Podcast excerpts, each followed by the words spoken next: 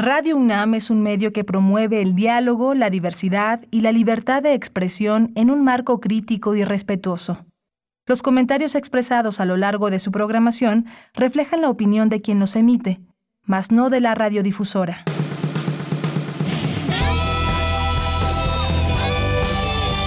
Prisma RU. Relatamos al mundo.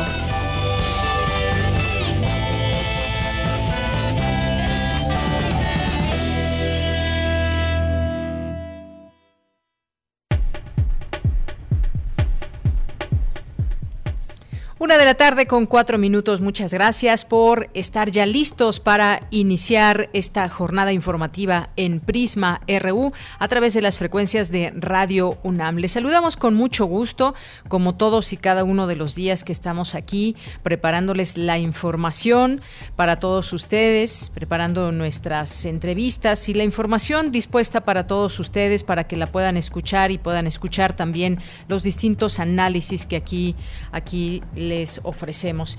Y bueno, pues muchos de ustedes que nos acompañan ya mientras hacen la comida, mientras trabajan, aquí como Mario Navarrete Real, que ya está la olla express ahí lista con todos los alimentos. Muchas gracias por, por eh, la fotografía, por el video y también pues David Castillo que ya listo, ya viernes nos dice y el cuerpo lo sabe. Y bueno, pues hay mucha información de la cual queremos platicar con ustedes en este día para cerrar esta semana. Y pues vamos a, platicar en principio lo que está sucediendo en Colombia. Hay un llamado ya internacional desde la ONU para parar todas estas agresiones que desde el gobierno se han emprendido contra la población. Y algo muy importante que hay que mencionar son varias las ciudades de Colombia que se han unido en contra del gobierno, en principio por esta, eh, hablábamos, esta reforma forma de eh, corte hacendario que pues le pasaba el costo a la clase baja, a la clase media y hubo una protesta eh, pues general, hubo una protesta de parte de la población en torno a ello, pero ahora tienen también algunas otras eh, señalamientos que hacer una vez que el gobierno pues ya dice que retira esta propuesta que se tiene que volver a plantear. Y bueno, pues vemos también cómo ha actuado la policía, hay muchísimos videos, fotografías, eh, que denotan todo esto, eh, pues sobrevuelan helicópteros en algunas zonas y de manera directa se ha visto este ataque de las Fuerzas Armadas hacia los manifestantes. Así que no podemos dejar de hablar de este, de este tema. Lo vamos a hacer con una periodista que ha estado cubriendo todos estos eventos, Valentina Parada Lugo, que eh, nos va a platicar de esta situación que se vive en Colombia. Y bueno, vamos a hablar también de un tema aquí en, en la Ciudad de México que tiene que ver con pues el pueblo de Joco. Quizás ustedes ya han escuchado de pues de pronto estas inmobiliarias tan grandes y que construyen enormes edificios y de pronto pues están fuera de los eh, parámetros de, la ley. Hubo alguna también muy importante, muy cerca de eh, Ciudad Universitaria y bueno, en esta ocasión es en Coyoacán ahí en esta zona del pueblo de Joco, donde los vecinos se han organizado para reclamar a esta inmobiliaria que está invadiendo pues parte de la zona donde ellos habitan y además, bueno, pues se habla de que son miles de departamentos que pues estarían también perjudicando eh, asuntos como el tema del agua, entre otras cosas, el tráfico de por sí ya muy intenso en esa zona. Así que vamos a platicar de este tema con ellos y nos parece pues también importante darles voz en todo esto que está sucediendo y estamos hablando de la alcaldía de Benito Juárez. Eh, también vamos a tener, vamos a tener en esta, eh, en esta, en este día, pues a nuestros amigos de Corriente Alterna, que en esta ocasión vamos a conversar con Karina Feliciano y nos va a platicar sobre los desaparecidos, a veces que son desapariciones forzadas, pero los desaparecidos, ¿qué se está haciendo? Eh, en este sexenio, qué se ha hecho desde los anteriores, cómo buscan las personas a sus seres queridos que desaparecen y que no tienen pista ni de dónde buscar y que tampoco han tenido la mejor atención por parte de las autoridades. Así que vamos a tener este tema con ellos. Vamos a tener Refractario y Reú, los temas de la semana, los temas de la semana que han sido noticia. Eh, no podemos dejar de hablar de este tema de la línea 12 del metro, entre otros, así que no se lo pierda y cerraremos con Melomanía RU en este día, viernes 7 de mayo del año 2021. Y saludamos también, saludo a mis compañeros allá en cabina, a Arturo González en los controles técnicos, a Daniel Olivares en la producción, a Denis Licea en la asistencia, aquí en el micrófono le saluda con muchísimo gusto de Yanira Morán. Y bueno, pues es parte de lo que tendremos en este día, aquí en Prisma RU. Desde aquí, relatamos al mundo. Relatamos al mundo. Relatamos al mundo.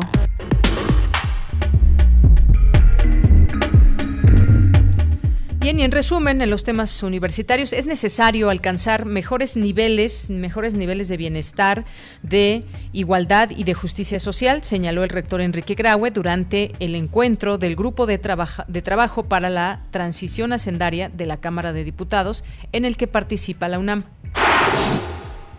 Los derechos sociales, económicos, culturales y ambientales son los que caracterizan esta etapa de desarrollo de los derechos humanos, coinciden expertos. Elmer Mendoza, autor de Ella entró por la ventana del baño, habla de sus libros y de sus vivencias como escritor. Advierte experto que a la gran mortalidad por COVID-19 en México se suma que la vacunación se ha convertido en un instrumento electoral. En los temas nacionales, el gobierno de México envió una nota diplomática a Estados Unidos por el supuesto financiamiento de a la organización civil Mexicanos contra la Corrupción y la Impunidad.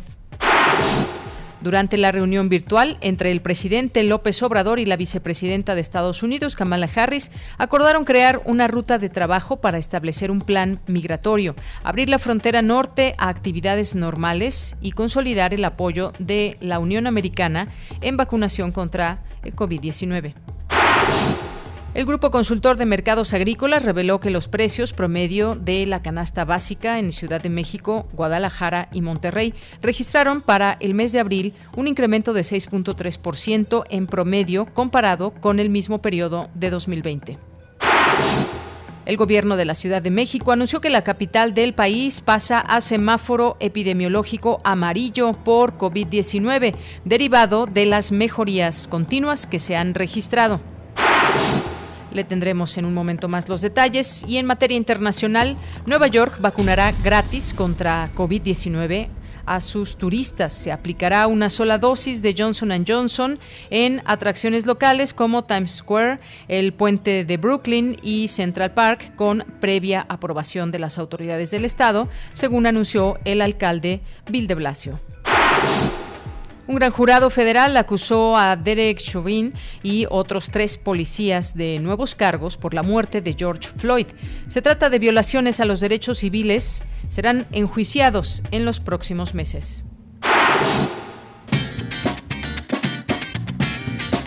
Hoy en la UNAM, ¿qué hacer y a dónde ir? Una fue intérprete y consejera de Hernán Cortés la otra, hija y esposa de Tlatuanis y conquistadores. No te pierdas esta interesante charla debate a dos de tres caídas en tiempos de la conquista. Marina contra Isabel, a cargo de las historiadoras Úrsula Camba y Raquel Urroz. La cita es hoy en punto de las 19 horas a través de la cuenta oficial de Facebook de Comunidad Cultura UNAM. En 1985 la psicóloga Esther Corona escribió en la revista FEM, en nuestra cultura, la identidad femenina parece estructurarse en gran parte alrededor de la maternidad, pues aún hoy una mayoría de mujeres afirman que una mujer sin hijos está incompleta, que la educación de las mujeres se sigue dirigiendo a su papel de madre y esposa y que para muchas adolescentes un embarazo es sencillamente la reconfirmación de su condición de mujeres precisamente en la etapa de la vida en que debe consolidarse la identidad sexual. No te pierdas el capítulo de hoy de la serie Foro de la Mujer, con la entrevista a Esther Corona sobre la maternidad adolescente y su impacto en la vida de las jóvenes. Sintoniza hoy en punto de las 17 horas nuestras frecuencias 96.1 de FM y 860 de AM. No te puedes perder la serie Historia, la Guerra Fría, que en esta ocasión presenta el capítulo Cuba, al otro lado del Armagedón. Sintoniza hoy, en punto de las 19.30 horas, la señal de TV UNAM por el canal 20.1 de televisión abierta. Disfruta de la programación universitaria y recuerda, no bajemos la guardia frente a la COVID-19. No asistas a reuniones sociales ni a lugares muy concurridos para evitar un contagio.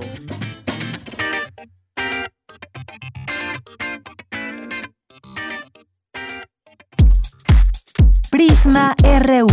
Relatamos al mundo.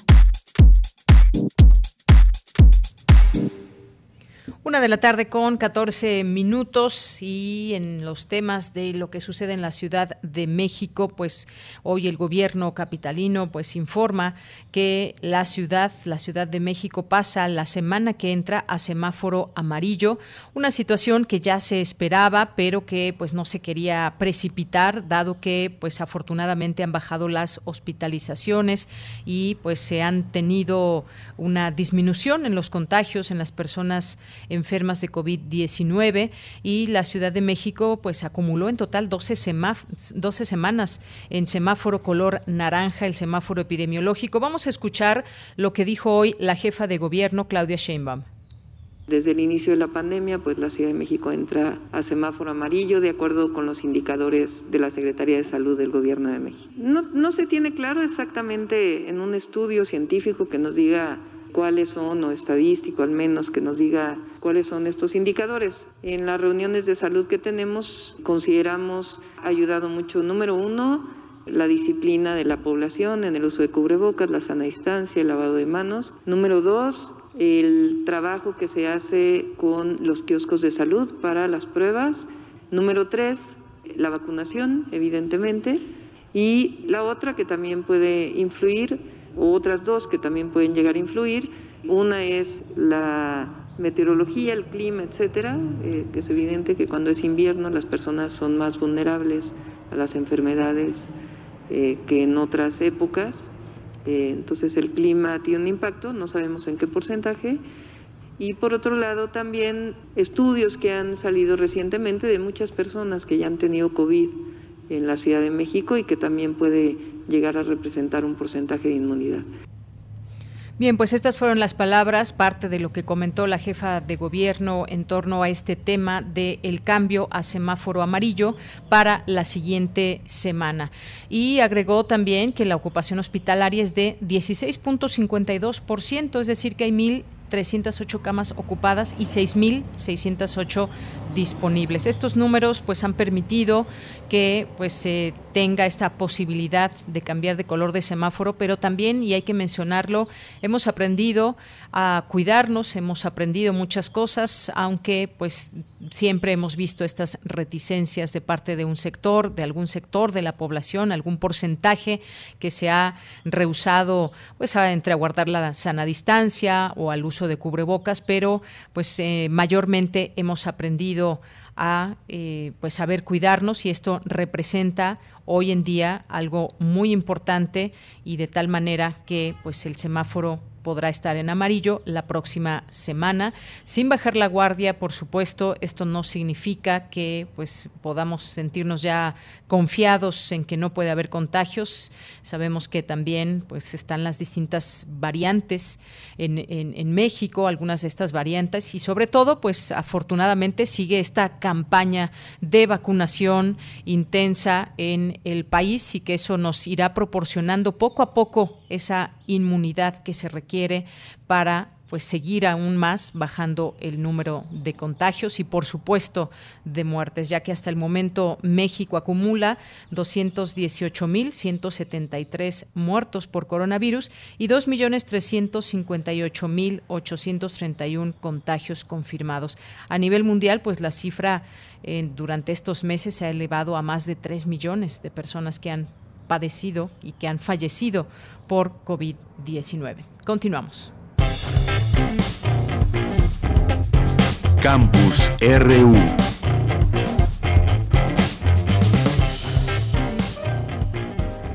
Bien, en nuestro campus universitario, en este día y cuando es la una con 18 minutos, nos vamos con mi compañera Virginia Sánchez. La UNAM participa en el grupo de trabajo para la transición hacendaria de la Cámara de Diputados que analizará propuestas para superar la desigualdad en nuestro país. ¿Qué tal, Vicky? Muy buenas tardes. Adelante. Hola, ¿qué tal, Deya? Muy buenas tardes a ti y al auditorio de Prisma RU con el objetivo de encontrar respuestas que permitan superar los rezagos y brechas de desigualdad que afectan el desarrollo de nuestra nación, la UNAM y diversas instituciones educativas públicas y privadas colaborarán con el Grupo de Trabajo para la Transición Hacendaria de la Cámara de Diputados. el rector de la UNAM, Enrique Graue, resaltó que este encuentro del grupo, aprobado por la Cámara de Diputados el pasado 9 de marzo, permitirá que se abran espacios donde se escuchen distintas voces que permitan contribuir en la búsqueda de las mejores soluciones posibles a los problemas que afectan la vida social, política y económica del país. Escuchemos al rector Bravo. Tenemos que alcanzar mejores niveles de bienestar, de igualdad y de justicia social. Por supuesto, no arrancamos de cero. En todas nuestras instituciones, dentro de su pluralidad, existen ya análisis y propuestas relacionadas con los temas de interés de este grupo de trabajo y contamos con expertos en los distintos ángulos de las necesidades hacendarias. Por su parte, el coordinador del Grupo de Trabajo para la Transición Hacendaria de la Cámara de Diputados, Alfonso Ramírez Cuellar, señaló que entre los propósitos de este espacio se encuentra el analizar los requerimientos del gasto para que en los próximos años se pueda construir un estado de bienestar, así como convocar a una convención nacional hacendaria, discutir y analizar el tema de las pensiones de los trabajadores, así como el estudiar nuevas fuentes de recaudación y fortalecer la investigación, ello con el objetivo de que el Congreso de la Unión pueda contar en el corto plazo con un Instituto de Finanzas Públicas más robusto y profesional. Escuchemos a Alfonso Ramírez Cuellar. Un espacio de reflexión, de debate, que tiene como propósito pues construir un nuevo acuerdo nacional en torno a políticas públicas, a gasto, a financiamiento, a recaudación y sobre todo para ir construyendo un nuevo acuerdo en torno a la relación estados, municipios y federación, eh, tanto en el terreno político como en el terreno fiscal, de tal manera que pudiéramos armonizar pues una concurrencia, mayor colaboración, una mayor corresponsabilidad entre todos los órdenes de gobierno. Y entre, entre las instituciones que participarán en este grupo se encuentran, además de la UNAM, el Instituto Politécnico Nacional, la Universidad Autónoma Metropolitana, el Colegio de México, el Centro de Investigación y Docencia Económica, el Tecnológico de Monterrey y la Universidad Iberoamericana. De ella, este es el reporte. Vicky, muchas gracias. Muy buenas tardes. Buenas tardes. Y bueno, nos vamos ahora con nuestra compañera Cindy Pérez Ramírez. Analizan especialistas el tema de los derechos humanos a 10 años de la reforma constitucional. Cuéntanos, Cindy, muy buenas tardes. ¿Qué tal, Yanira? Muy buenas tardes a ti y a todo el auditorio de Prisma RU. Durante la mesa redonda organizada por el Colegio Nacional de Derechos Económicos, Sociales, Culturales y Ambientales, el secretario general de la UNAM, Leonardo Lomelí Vanegas, explicó que es la evolución de la economía y del mundo del trabajo entre finales del siglo XIX y las primeras décadas del siglo XX, las que llevan a que aparezcan los derechos económicos y sociales. Vamos a escucharlo. Derechos que tienen que ver con una serie de acciones que tiene que llevar a cabo el Estado para tratar de mitigar la desigualdad que es inherente a los sistemas económicos, en particular a los sistemas económicos de mercado. No se trata necesariamente, como algunos creen, de resolverle todas las necesidades a los individuos, pero sí de construir un piso básico a partir del cual se puedan desarrollar en igualdad de condiciones. Y este es un avance fundamental, es un avance que solo se explica por la reacción a la Gran Depresión, pero esto requiere de un entramado institucional muy sólido de prestaciones sociales que solamente se puede fundar en una solidez fiscal que le permita al Estado garantizar estos derechos. En tanto, la doctora honoris causa por la UNAM y galardonada por la medalla Belisario Domínguez, Julia Carabias, señaló que el daño ambiental causa una responsabilidad que se tiene que sanar Aquí entran en juego los tres poderes, legislativo, ejecutivo y judicial. No por hacerse explícito el derecho humano a un medio ambiente sano, sale por sí mismo. Obviamente hay que dar las garantías y eso implica muchas cosas, mucha ejecución. El Estado está obligado a establecer las políticas preventivas, evaluarlas y en caso de que se falle, que no fue preventivo, entonces reparar pero su aplicación y su vigilancia está muy debilitada. No es solamente un asunto de esta administración, viene debilitándose ya por más de siete, seis años, sobre todo por un recorte presupuestal bárbaro que ha tenido permanentemente el sector ambiental. este es el reporte que tenemos del viernes. Gracias, Cindy. Muy buenas tardes. Continuamos. Muy buenas tardes. Relatamos al mundo. Relatamos al mundo. Tu opinión es muy importante. Escríbenos al correo electrónico prisma.radiounam@gmail.com.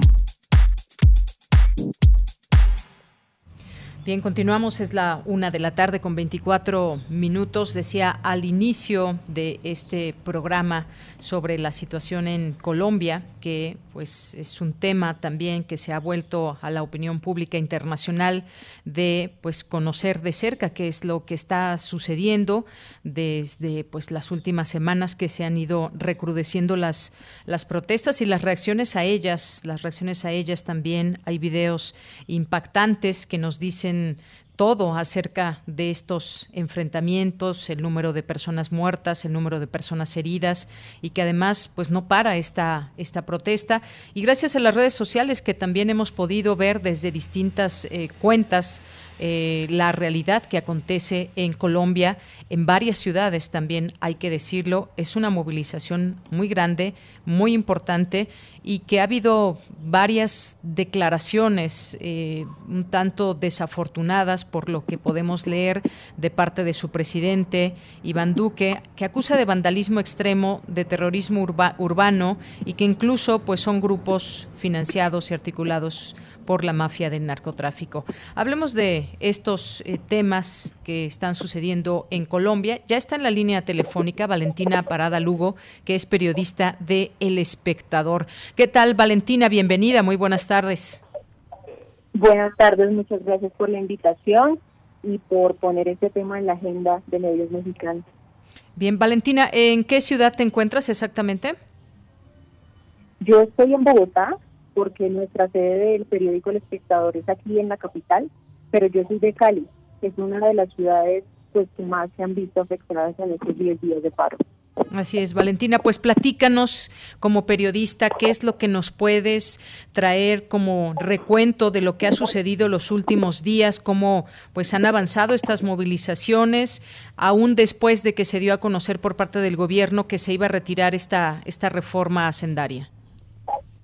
Bueno, les cuento, eh, hoy es nuestro décimo día de paro, de paro consecutivo nacional, a pesar de que hace ya ocho días el gobierno decidió retirar el texto con el que proponía la reforma tributaria ante el Congreso, pues los ciudadanos todavía tienen muchas razones para salir a marchar y digamos que ahora no hay como una meta o un objetivo claro, como lo hubo la semana pasada, que era retirar y lograr que se tumbara la reforma tributaria, sino que lo que estamos viendo ahorita en el país como periodistas es un estallido social, es un estallido social que viene desde hace muchos años eh, por diferentes causas y diferentes poblaciones. Entonces, creo que la, la razón por la que el paro ahora ha sido muchísimo más grande y más masivo que en otros momentos es porque se han unido fuerzas en para luchar, digamos, contra las decisiones gubernamentales que nos han afectado por muchos años. Entonces, las personas que estamos saliendo a marchar em, y que creo que hay personas de todos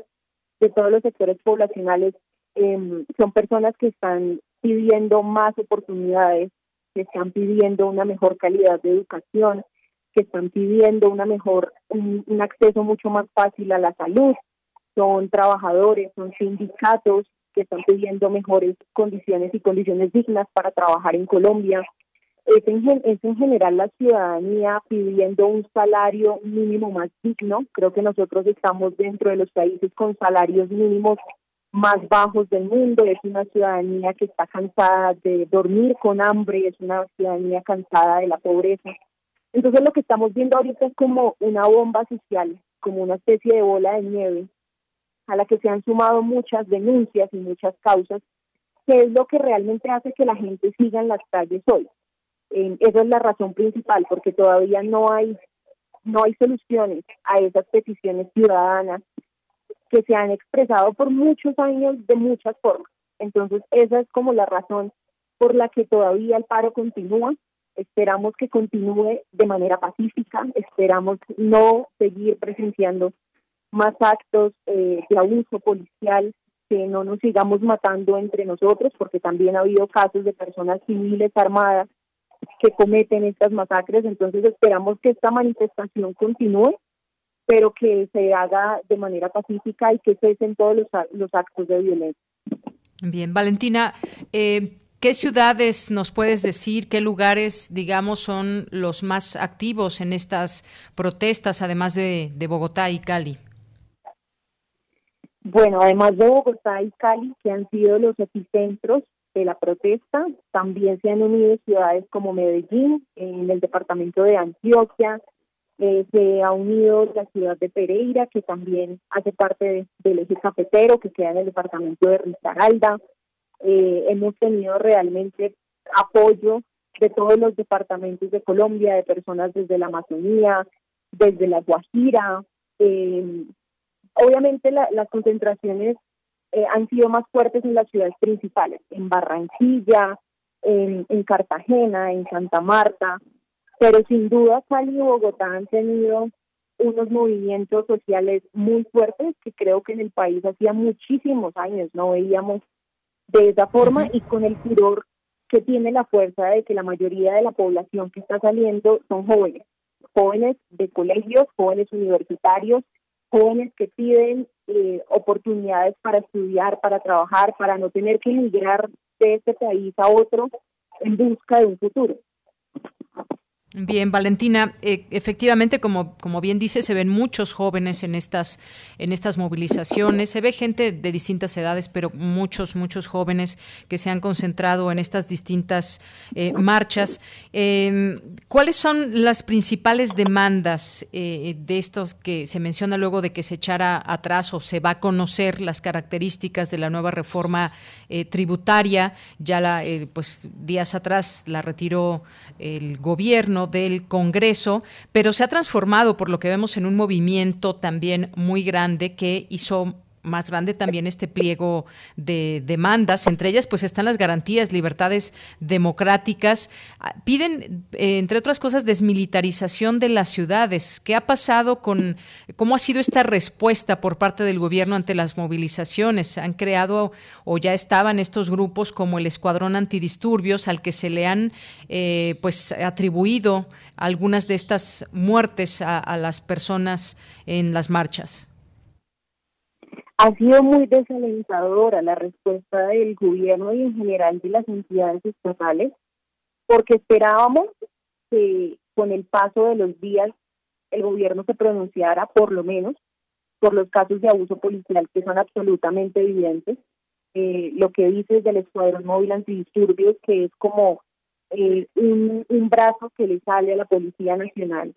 Son policías que tienen como finalidad mantener el orden público pero lo que hemos visto es que ha sido en muchos casos todo lo pues cuando hay manifestaciones pacíficas, incluso cuando hay jornadas de velación, han llegado los policías del Escuadrón Móvil Antidisturbios a lanzar gases lacrimógenos, a horas, incluso a disparar.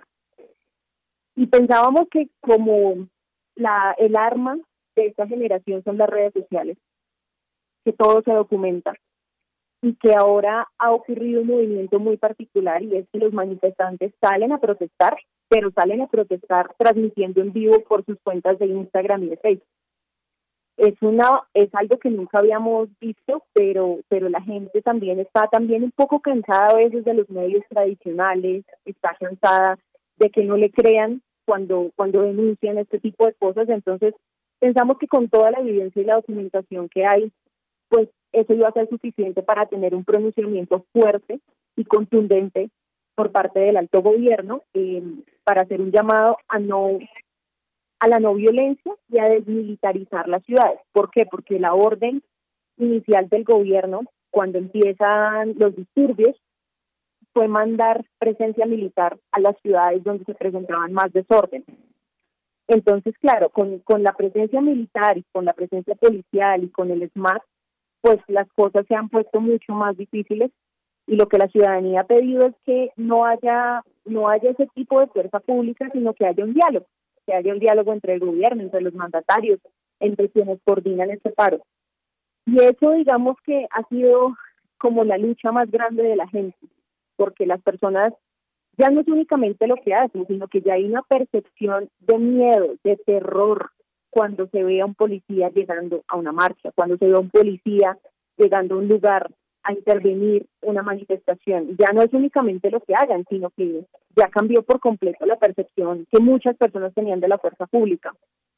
Y los pronunciamientos que hemos escuchado por parte del Ministerio de Defensa, de la presidencia, de los alcaldes, han sido de respaldo a la fuerza pública. Han sido de, de vamos con fuerza pública a tomar el control de las ciudades, apoyemos la fuerza pública, incluso el partido de gobierno ha estado promoviendo en redes sociales una tendencia que es como yo apoyo a mi Policía Nacional.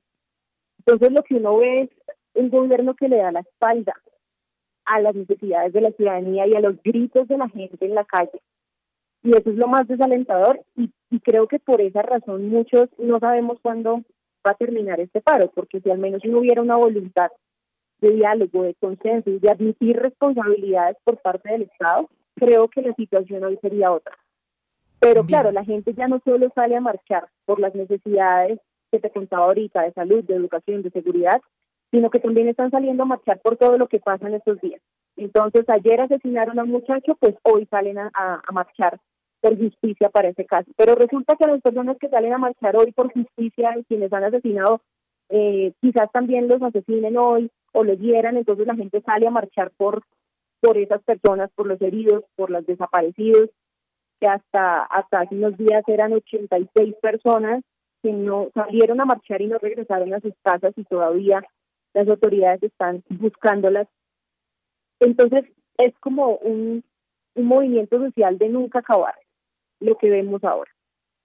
Bien, eh, Valentina, creo que nos, nos eh, muestras muy bien lo que está sucediendo y además hay que también mencionar esta parte, Valentina, hay advertencias también eh, y hay señalamientos de organizaciones internacionales por esta represión que se ha visto hacia las marchas y bueno, pues el presidente lo que ha hecho pues es respaldar a estas fuerzas policiales, militares e incluso pues se ha estado señalando lo que te decía, este tema de ligar con grupos de narcotraficantes a a, las personas que son parte de las marchas o quienes están detrás de ellas. Incluso también se habla de grupos disidentes de las, de las FARC o, incluso del ELN. ¿Qué, ¿Qué, se hace con toda esta información? ¿Qué nos puedes decir de estos señalamientos que parecerían pues estar tratando de eh, pues de manchar también el nombre el nombre de estas eh, de estas marchas de estas movilizaciones manchar eh, pues por lo que realmente están protestando sí así como lo expones el gobierno ha manifestado que en las marchas se han infiltrado disidencias de las FARC que se han infiltrado otras guerrillas como el ELN que se han infiltrado esos grupos armados que nos han tenido en conflicto armado por más de 60 años. Y, creo que eso ha sido también lo que más le ha dolido a la gente, que no le crean que sus reclamos son ciertos. Yo creo que uno no puede negar que en una marcha de esta dimensión puede haber crimen organizado. ¿En qué, en qué término? En, en pandillas, en grupos organizados que, que actúan en las ciudades que, a veces son, son casas de sicariato, em, delincuencia común, ¿sí? Como lo llamamos nosotros en, nuestros países. Yo creo que eso no se puede negar. Yo creo que esos son grupos y personas que pueden aprovechar esta situación para robar a los manifestantes, para saquear, para sembrar miedo, pero que haya presencia de grupos al margen de la ley, armados y organizados, como lo han sido las guerrillas que hemos tenido en Colombia, creo que es una afirmación de un calibre muy, muy amplio y muy grande, que no tienen cómo probar y que si tuvieran cómo probarlo no lo han hecho. Eso es lo que a la gente más le indigna. Eh, si van a tildar que hay infiltrados del ELN, pues por lo menos demuéstrenlo. Algo que sucedió hace dos días fue que el expresidente Álvaro Uribe Vélez que es del, partido de gobierno del que es nuestro presidente Iván Duque, confundió la bandera de nuestro Consejo Regional Indígena del Cauca, del CRIC, que se ha unido a través de la minga indígena al paro nacional. Ellos están ubicados en el departamento del Cauca y cada vez que hay estas manifestaciones lo que hacen es irse caminando hasta el departamento del Valle del Cauca, hasta Cali, para hacer sus manifestaciones y concentraciones llevan a la Guardia Indígena, la Guardia Indígena son todas las autoridades indígenas, y después ellos se desplazan hasta Bogotá. Esa es como la forma de manifestación de los indígenas en Colombia. Y nuestro movimiento indígena es supremamente fuerte. Y, y el expresidente Álvaro Uribe lo que hizo fue confundir la bandera del Consejo Regional Indígena con la bandera del ELN porque la, bandeja, la, bandera del, del, Consejo Regional es roja con verde y la del ELN es roja con negro. Y él, claro, vio una foto en redes sociales de una bandera que se le pareció e inmediatamente estigmatizó la lucha indígena. Eso también levantó una indignación absoluta, él luego se retractó, pidió disculpas, pero también nos muestra la desconexión de nuestros gobernantes históricamente con la gente. O sea, ¿cómo es posible que, un gobernante, que fue senador, que fue alcalde, que fue gobernador, no identifique cuál es la, la, la bandera de los indígenas y el movimiento en Colombia? Y también es como una manifestación forzada de querer criminalizar la protesta, sin verificar información, sin tener pruebas. Y nuestro ministro de Defensa eh, también salió hace, creo que fue ayer, a decir que la mayoría pues de actos que se han presentado de violencia son por el ELN. Entonces lo que vemos es como, como querer imponernos la criminalización de la protesta y desconocer que detrás de esto hay colectivos y personas que de verdad están haciendo son reclamaciones sociales democráticas. Entonces eso también ha sido como un golpe muy difícil para la gente y, creo que también por eso la gente sigue saliendo, porque, porque hay tantos motivos em, y, el hecho de que no, no crean y no escuchen y no establezcan un diálogo, pues es, es lo más complicado, porque no, no se ve una solución pronto. Bien, pues Valentina, gracias por, conversar con nosotros sobre este tema, que tienes este, esta información de primera mano, tienes ese sentir de lo que está pasando en Colombia, que pues es una preocupación también cuando hay este tipo de hechos de violencia directamente hacia los manifestantes, como lo hemos visto, pues sin duda es, es de preocupación internacional y sobre todo tratar de entender también este, este conflicto. Algo que ha llamado mucho la atención es eh, pues que se han unido distintas eh, regiones, distintas ciudades de Colombia, es decir, hay una, una unión fuerte también, podremos estar hablando de ello y pues por eso quisimos también conversar contigo como periodista, como ciudadana allá en Colombia. ¿Algo con lo que te quieras despedir? Pues agradecerles primero por la invitación, por poner este tema en la agenda pública y pedirle a todas las personas que nos están escuchando, eh, de nuestro país vecino latinoamericano, em, que lo que ha pasado en Colombia también se ha replicado en muchos otros países de la región. Y creo que lo que debemos aquí aprender y la lección que nos queda como ciudadanos es que es que este tipo de movimientos cada vez están teniendo más eco, no solo a nivel de nuestros países, sino también a nivel internacional y yo les agradezco mucho que desde México tengan la intención de saber lo que nos está pasando. Mi mensaje únicamente es, nunca eh, en ninguno de nuestros países debemos dejar de, de luchar por estos derechos. Creo que, que la, la protesta social hoy en día se ha transformado y que tenemos una herramienta enorme en las manos que son las redes sociales, a través de las que podemos documentar, hacer protestas virtuales, eh, crear nuestros mismos movimientos, apoyar, verificar información. Y creo que eso es algo de, es una de las cosas más bonitas que vemos ahora en, esta manifestación y el poder que tenemos también los jóvenes de poder transformar y, e incidir en las políticas de un país y, de una región. Entonces, nuevamente agradecerles y bueno, si, si, tienen alguna duda, eh, Creo que ustedes a través de Radio UNAM han hecho un panorama supremamente completo y les agradezco mucho que quieran saber lo que está pasando en nuestro país porque nuestra mayor intención ahora es que se sepa a nivel internacional. Bien, pues Valentina, muchas gracias a ti también por estar aquí, por prestarnos también tu, tu tiempo y pues eh, escuchar tu voz desde allá, que es muy significativo.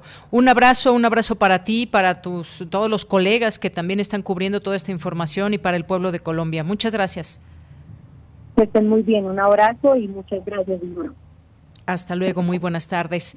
Bien, pues fue Valentina Parada Lugo, periodista de El Espectador de Colombia, allá este enlace hasta la ciudad de Bogotá y este panorama que nos da sobre lo que está sucediendo, esta difícil, complicada situación de protestas que empezaron el 28 de abril contra la reforma tributaria propuesta por el presidente Iván Duque, que ya reculó sobre esta reforma y sin embargo las protestas siguen y hay una serie de peticiones, hay un gran descontento entre las personas que salen todos los días a mostrar su postura en las calles y que han sufrido de esos ataques directos policiales, confrontaciones con gases lacrimógenos, armas de fuego.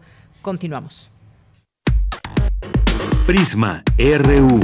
Relatamos al mundo. Porque tu opinión es importante, síguenos en nuestras redes sociales, en Facebook como Prisma RU y en Twitter como arroba PrismaRU. Bien, es la una con 45 minutos. Nos vamos a enlazar ahora con un tema. Les decía también al inicio de, del programa que pues trataríamos y que pues hemos estado también atentos y pues hay que escucharlos a este, eh, a este grupo de vecinos del pueblo de Joco y que han estado pues muy pendientes y dando seguimiento a lo que sucede con esta construcción, con esta inmobiliaria y que ha hecho una construcción enorme eh, muy cerca, muy cerca del pueblo de Joco, pero que pues incluso ya ha llegado a pues a molestar, digamos, y a pasar por encima de la ley, pues algunas zonas que pertenecen al pueblo de Joco. Así que vamos a platicar sobre este tema con eh, Bechabel Salvador, que ella se encarga pues de llevar toda esta comunicación, redes sociales de la Asamblea del Pueblo de Joco y de la Comisión de Organización Social, también forma parte. ¿Qué tal, Bechabel? Buenas tardes. Hola, ¿qué tal? Muy buenas tardes, Deyanira. Eh, me gustaría que nos pongas eh, en contexto de lo que está sucediendo. Ha habido varios momentos en donde incluso han llegado eh, pues a quitar algunas de las vallas que han, han puesto, no sé si la alcaldía, la propia inmobiliaria, ¿Qué es lo que está pasando? Ponnos en contexto para que podamos comprender eh, lo que sucede en esta parte de la alcaldía. Es Alcaldía Benito Juárez, muy cerca eh, del Metro Coyoacán, es Real de Mayorazgo. Cuéntanos, por favor. Claro, eh, primero que nada, muchísimas gracias por el espacio y bueno, te platico. Efectivamente, ya nos encargamos los, los vecinos de asegurarnos que la calle de Real de Mayorazgo no sea privatizada.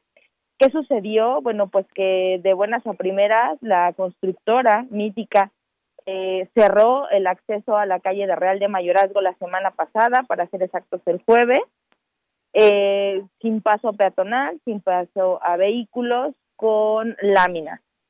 Eh, esto fue, bueno, derivado a que hace un año se suponía que INA iba a estar haciendo trabajos para buscar vestigios arqueológicos y se encontraba un tapial del lado del predio que ellos tienen de Centro Bancomer o lo que era Centro Bancomer, en donde ellos también se encuentran construyendo. ¿Cuál es la finalidad? Pues hacer un deprimido, ¿no?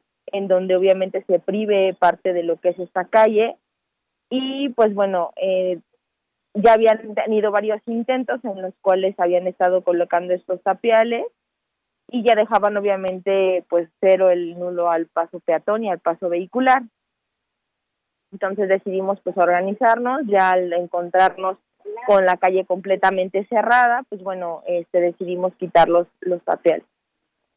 Hasta el momento, ¿cuál es la situación que apremia? ¿Cuáles son, digamos, eh, los siguientes pasos que ustedes saben que va a dar esta inmobiliaria? Y por parte de ustedes también, si ya tuvieron acceso, eh, oportunidad de conversar con las autoridades. Este es prácticamente entre la colindancia entre Benito Juárez y Coyoacán, ¿verdad?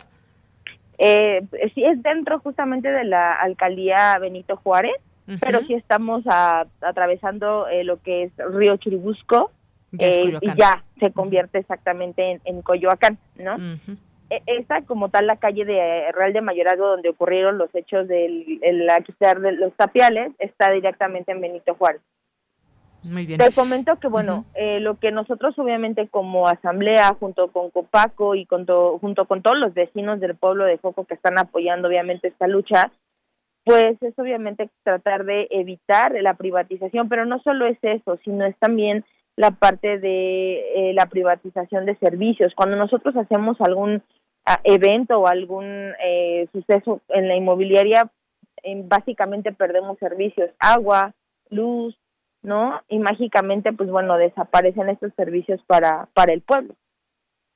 Así es. Te decía que si ya tuvieron algún eh, acercamiento con alguna autoridad que esté pues llevando también su caso o qué ha pasado en este sentido. Mira, el día que sucedieron estas cosas, pues bueno, nos buscaron obviamente para tener un diálogo, pero pues bueno, eh, el día que íbamos a acudir a la reunión eh, se suspendió, no nos dieron más este pues motivos, más causas, simple y sencillamente fue no se puede llevar a cabo la reunión y pues estamos esperando una nueva fecha. Por el momento tengo que decir que estamos nosotros hicimos un, campamento para salvaguardar que la calle pues no sea cerrada, ¿no? Porque al final del día eh, lo que ellos hacen es trabajar o de noche o en la madrugada eh, y ya cuando nos damos cuenta o nos percatamos pues ya están hechas algunas de las cosas, ¿no?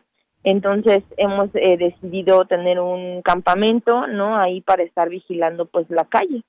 Bien, Bechabel, en este sentido, a ver, lo que está en juego, si entiendo bien, es que quieren privatizar una calle, digo, más allá de las consecuencias que trae una, una construcción de, de esta magnitud, donde hablas de los servicios y demás, pero eh, quieren privatizar una calle, la inmobiliaria, eso es lo que está en juego. De hecho, ya estaban haciendo los trabajos para, para realizarlo, ¿no?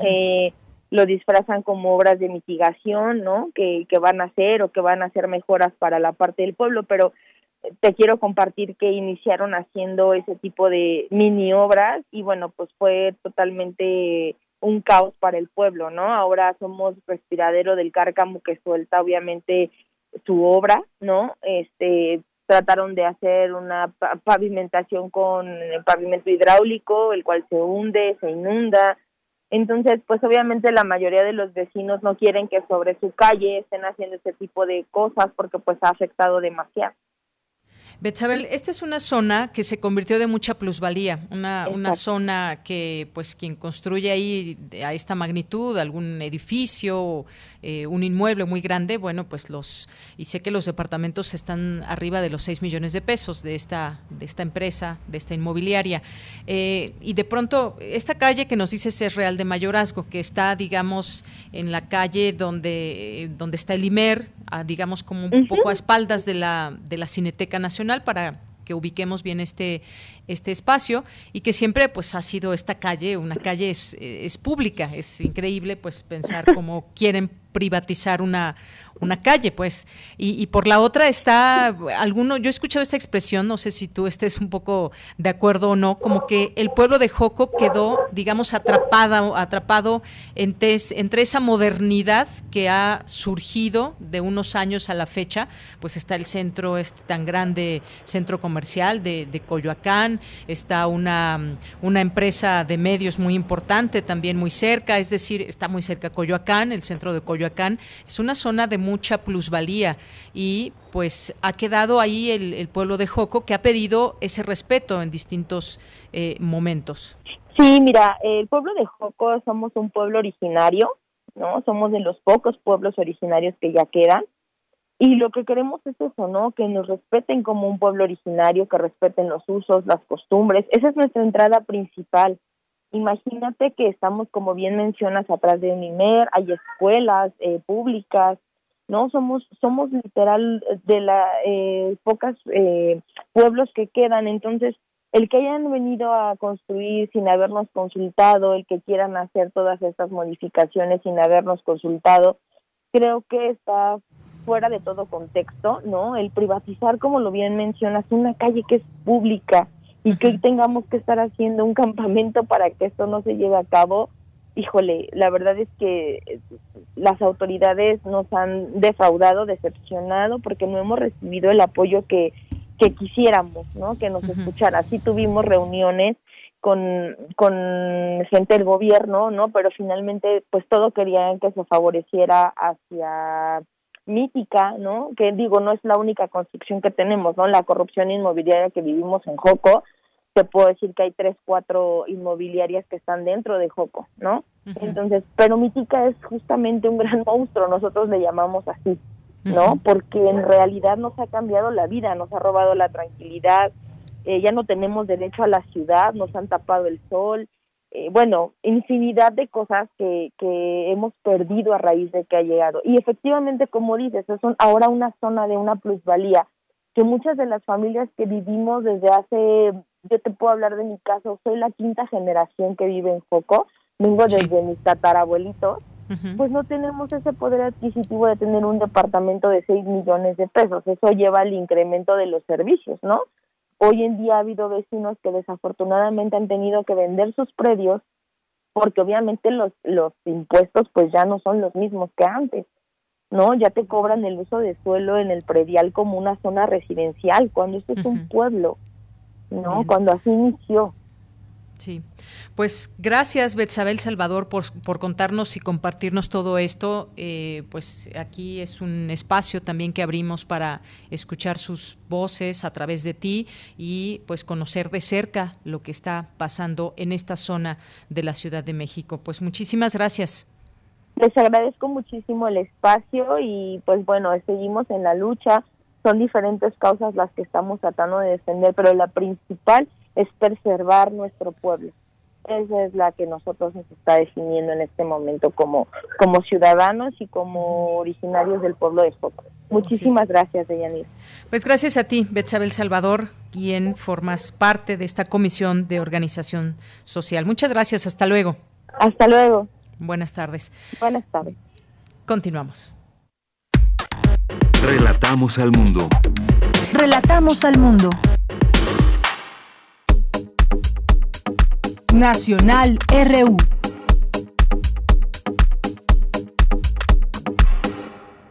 Bien, pues continuamos y en algunos temas nacionales que comentarles en este día, pues hubo una reunión virtual hoy entre la vicepresidenta de los Estados Unidos, Kamala Harris, y el presidente de México, Andrés Manuel López Obrador. Se habló pues de poder construir un sentido un sentido de hogar para el Triángulo Norte. Como sabemos, hay una imperante que tiene que ver con la inmigración que atraviesa por México hacia los Estados Unidos. La vicepresidenta pues afirmó que pues se debe seguir haciendo el trabajo de una manera un tanto bilateral como multilateral en materia migratoria en esta reunión virtual que dará, dará paso a la siguiente reunión que se haga ya de manera presencial el próximo mes de junio y bueno, pues mientras tanto en esta en esta reunión virtual Kamala Harris mencionó que se puede avanzar y se puede crear y construir un sentido de hogar para la gente del Triángulo Norte. Es parte de lo que comentó. Dijo que textualmente nuestras naciones enfrentan serios desafíos, siendo el COVID uno obvio, las repercusiones económicas provenientes de la pandemia, así como el aumento de migrantes que llegan a nuestra frontera compartida. Y en tanto, pues el presidente López Obrador dijo que fue muy buena la decisión del presidente Biden que la haya designado para atender el tema migratorio, porque esto significa que le importa al presidente. Y bueno, pues es parte de lo que se comentó. Eh, algunos eh, de los temas que se comentaron en este sentido, el hablar ya de, de, una postura que tiene que ser bilateral y hasta multilateral, pues nos da, nos da pie y para seguir pensando en que esto puede tener eh, una, un buen un buen mantenimiento, una pues buena manera de entrarle a este a este problema, que en tanto pues es eh, pues en lo, en lo teórico lo que se está mencionando y ya veremos en la acción cómo se van dando estos cambios. Son pláticas que tendrán que hacerse también mucho más extensas sobre estos temas que estaremos muy atentos. Y bueno, por otra parte, también hay otro tema, un tema que pues bueno, más bien mundial, pero importante también, dado que pues tiene que ver con, con las farmacéuticas y con este tema de COVID-19.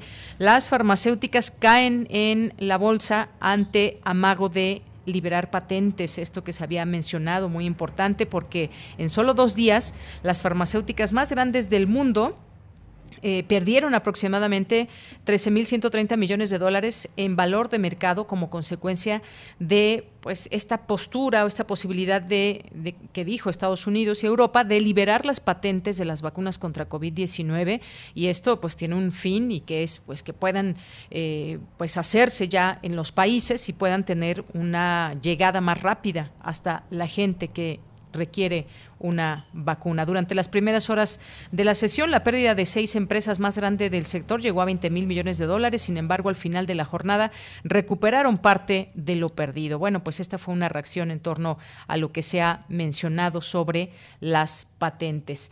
Y bueno, pues también eh, en torno a este tema se verifica por parte de COFEPRIS instalaciones de Birmex para envasar aquí en México Sputnik B eh, importante esta información porque especialistas de la COFEPRIS realizaron una visita de verificación a Birmex como parte de la estrategia para realizar el envasado de la vacuna Sputnik V contra el SARS COP2, dio a conocer el director general que ya se recibió el día de hoy la invitación formal del Fondo de Inversión Ruso al Centro Nacional de Investigación de Epidemiología y Microbiología para realizar una visita a sus instalaciones en Moscú con el propósito de observar la transferencia tecnológica del envasado. Así que estamos muy atentos a estas informaciones para que México pueda tener ya también esta posibilidad de tener mucho más cerca y más a la mano estas, estas eh, vacunas. Son las 2 de la tarde, es momento de irnos al corte y regresamos a la segunda hora de Prisma RU. Tu opinión es muy importante. Escríbenos al correo electrónico prisma.radiounam@gmail.com.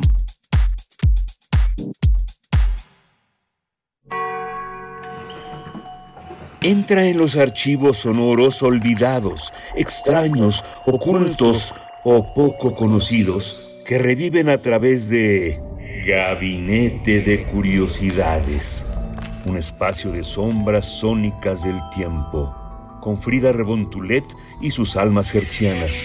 Todos los domingos a las 14.30 horas, Radio UNAM, Experiencia Sonora.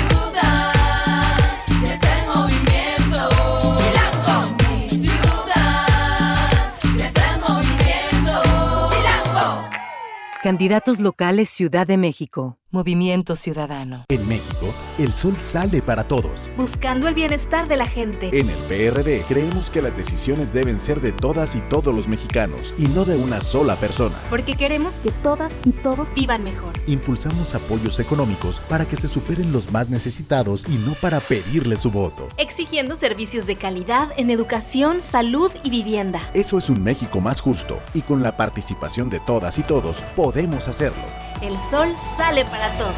PRD. Se acerca el Día de Europa, Día de la Paz y la Unidad del continente europeo.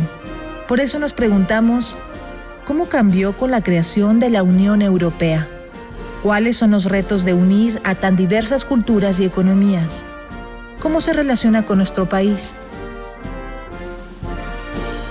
Vieja Europa Nueva la evolución de un continente. Que este plan sí demuestra que en un momento tan crítico podemos ponernos de acuerdo. Conversatorio con las y los embajadores de Polonia, Bulgaria y la Unión Europea, dirigido por Benito Taibo. Si vamos a declarar un estado de emergencia o no. Domingo 9 de mayo a las 11 horas. Y hemos demostrado la fuerza de nuestro modelo de actuar en común. Radio UNAM. Experiencia sonora. ¿Recuerdas cómo nos unió el sueño de transformar a México? Éramos millones hartos de los malos gobiernos. ¿Recuerdas cómo le pusiste un alto a la corrupción del PRIAN y cómo luchamos para iniciar el cambio verdadero? ¿Recuerdas esa noche en 2018 cuando se cumplió la voluntad del pueblo? Desde entonces la cuarta transformación avanza, pero la lucha no ha terminado. Hoy te necesitamos una vez más. Defendamos la esperanza. Vota Morena, la esperanza de México.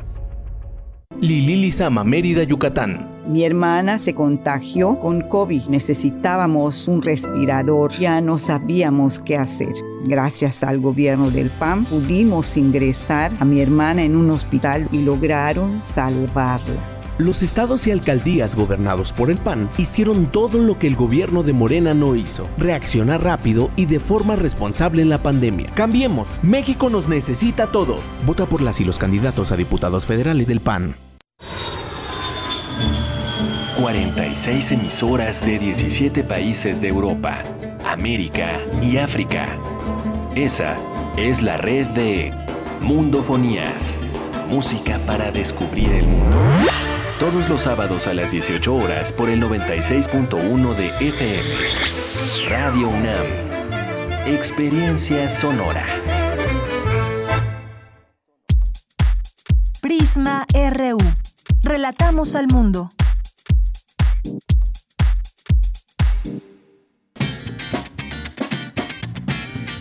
Mañana en la UNAM, ¿qué hacer y a dónde ir? ¿Sabías que cerca del 75% de personas recuperadas de COVID-19 presenta secuelas de la enfermedad? Cultura UNAM ha preparado el especial Fuera de la Caja, donde podrás conocer cómo enfrentar estas secuelas en compañía de tu familia. Este material se encuentra disponible en el canal de YouTube de Cultura UNAM. Uno de los valiosos legados de la Bienal Internacional de Radio es la colección de radiodramas procedentes de diversas partes del mundo de habla hispana. Radio UNAM te invita a disfrutar de este valioso acervo sonoro. Mañana sábado 8 de mayo no te puedes perder el programa Cenizas, adaptación de la pieza radiofónica de Samuel Beckett, segundo lugar de la categoría de radiodrama en la Bienal de Radio de 2008. Sintoniza nuestras frecuencias 96.1 de FM y 860 de AM en punto de las 20 horas. Recuerda que este domingo tienes una cita con el taller coreográfico de la UNAM. No te puedes perder su habitual función dominical, que contará con montajes de la maestra Gloria Contreras. Al finalizar la función, se llevará a cabo un conversatorio con integrantes del taller coreográfico de nuestra máxima casa de estudios. La cita es el próximo domingo 9 de mayo, en punto de las 12.30 horas, a través de la cuenta oficial de Facebook del taller coreográfico de la UNAM. Disfruta de la danza universitaria y recuerda, lávate las manos constantemente con agua y jabón durante 20 segundos. La prevención es tarea de todos. Para Prisma RU, Daniel Olivares Aranda.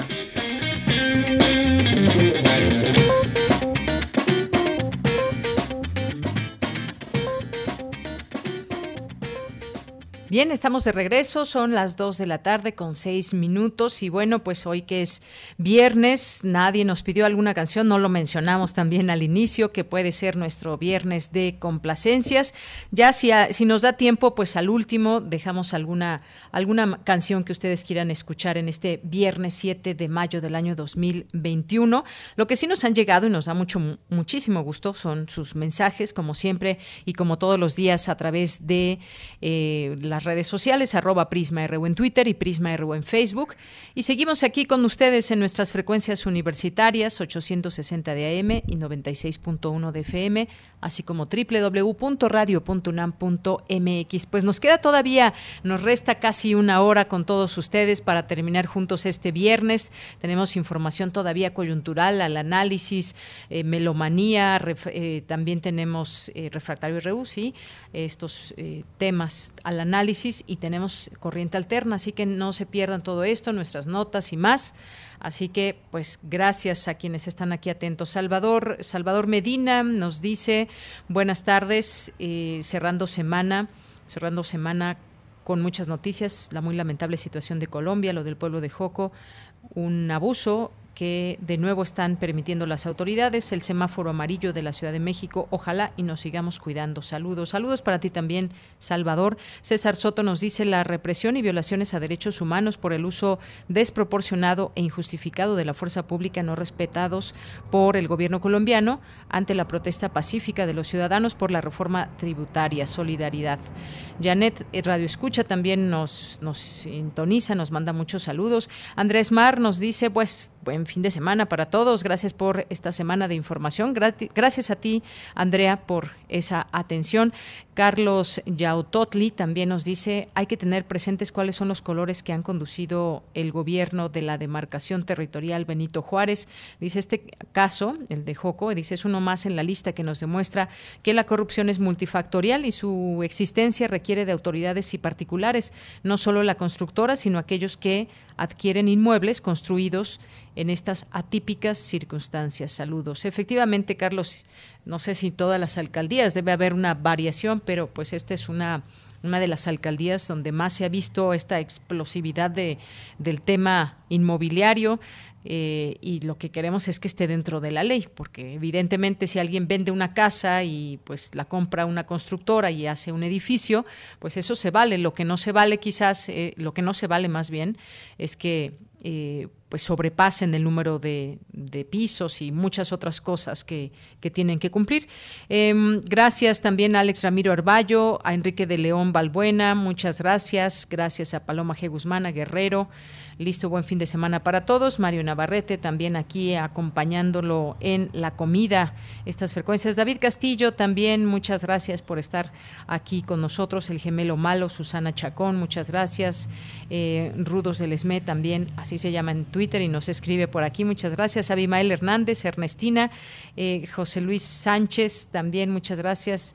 Eh, Rafa, Mónica Payares, muchas gracias también por estar presente y aquí en todos sus comentarios. José Ramón Ramírez, Bublet también, eh, Mayra Elizondo. Muchas gracias a todos ustedes. Aquí lo seguimos leyendo atentamente y con mucho gusto. Y recuerden, pues si tienen por ahí alguna canción con la que quieran que nos despidamos, pues nos las mandan a través de nuestras redes sociales. Bien, pues nos vamos a la, nos vamos a la información. Continuamos en esta segunda hora con Dulce García. Advierte experto que a la gran mortalidad por COVID-19 en México se suma que la vacunación se ha convertido en un instrumento electoral. Y vaya que si no falta escuchar, eh, nos, no nos nos podemos dar cuenta con cuando escuchamos todos estos distintos spots de todos los partidos. No vamos aquí a, a señalar ninguno, por supuesto, en particular.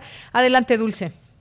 Deyanira, muy buenas tardes a ti al auditorio de Prisma RU. Las reflexiones en torno a la pandemia por COVID-19 son importantes para saber qué acciones llevar a cabo para esperar mejores soluciones que las que se tomaron en el inicio de esta. A decir de los académicos, el camino para que termine aún es largo, pues habrá nuevos incrementos en la transmisión, por lo que a pesar de la vacunación es necesario no bajar la guardia. Durante el encuentro La gestión de la pandemia en México, un estudio de caso, el doctor Jaime Sepúlveda, director ejecutivo del Instituto de Ciencias de la Salud Global de la Universidad de California en San Francisco señaló que a nivel mundial hubo un manejo deficiente de la pandemia desde el principio por una falta de anticipación, fallas en la incorporación de la evidencia científica y por la incapacidad de reconocer errores y por tanto corregirlos. Por tales razones, dijo que es necesario aumentar la capacidad y autonomía de los institutos nacionales de salud. Añadió que en México desde el principio de la pandemia hubo una subestimación importante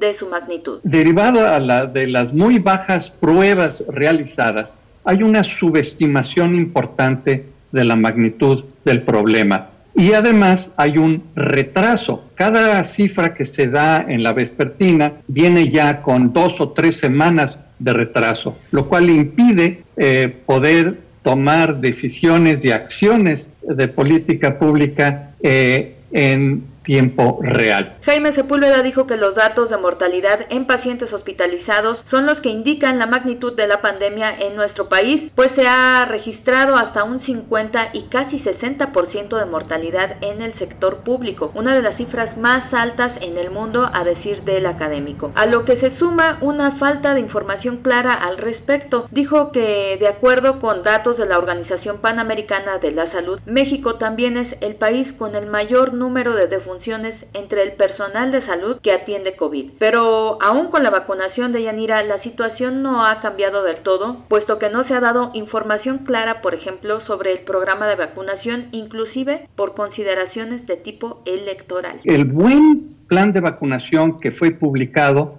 no se ha seguido en la práctica por consideraciones de tipo electoral. Lamentablemente la vacunación se ha convertido en un instrumento electoral en México. Esto es al 9 de marzo. México tenía, en comparación a otros países de la región y del mundo, una tasa relativamente baja de personas eh, cubiertas con al menos una dosis de vacuna, era el 2.4. Esto ya ha mejorado afortunadamente. Estas son cifras que bajé ayer.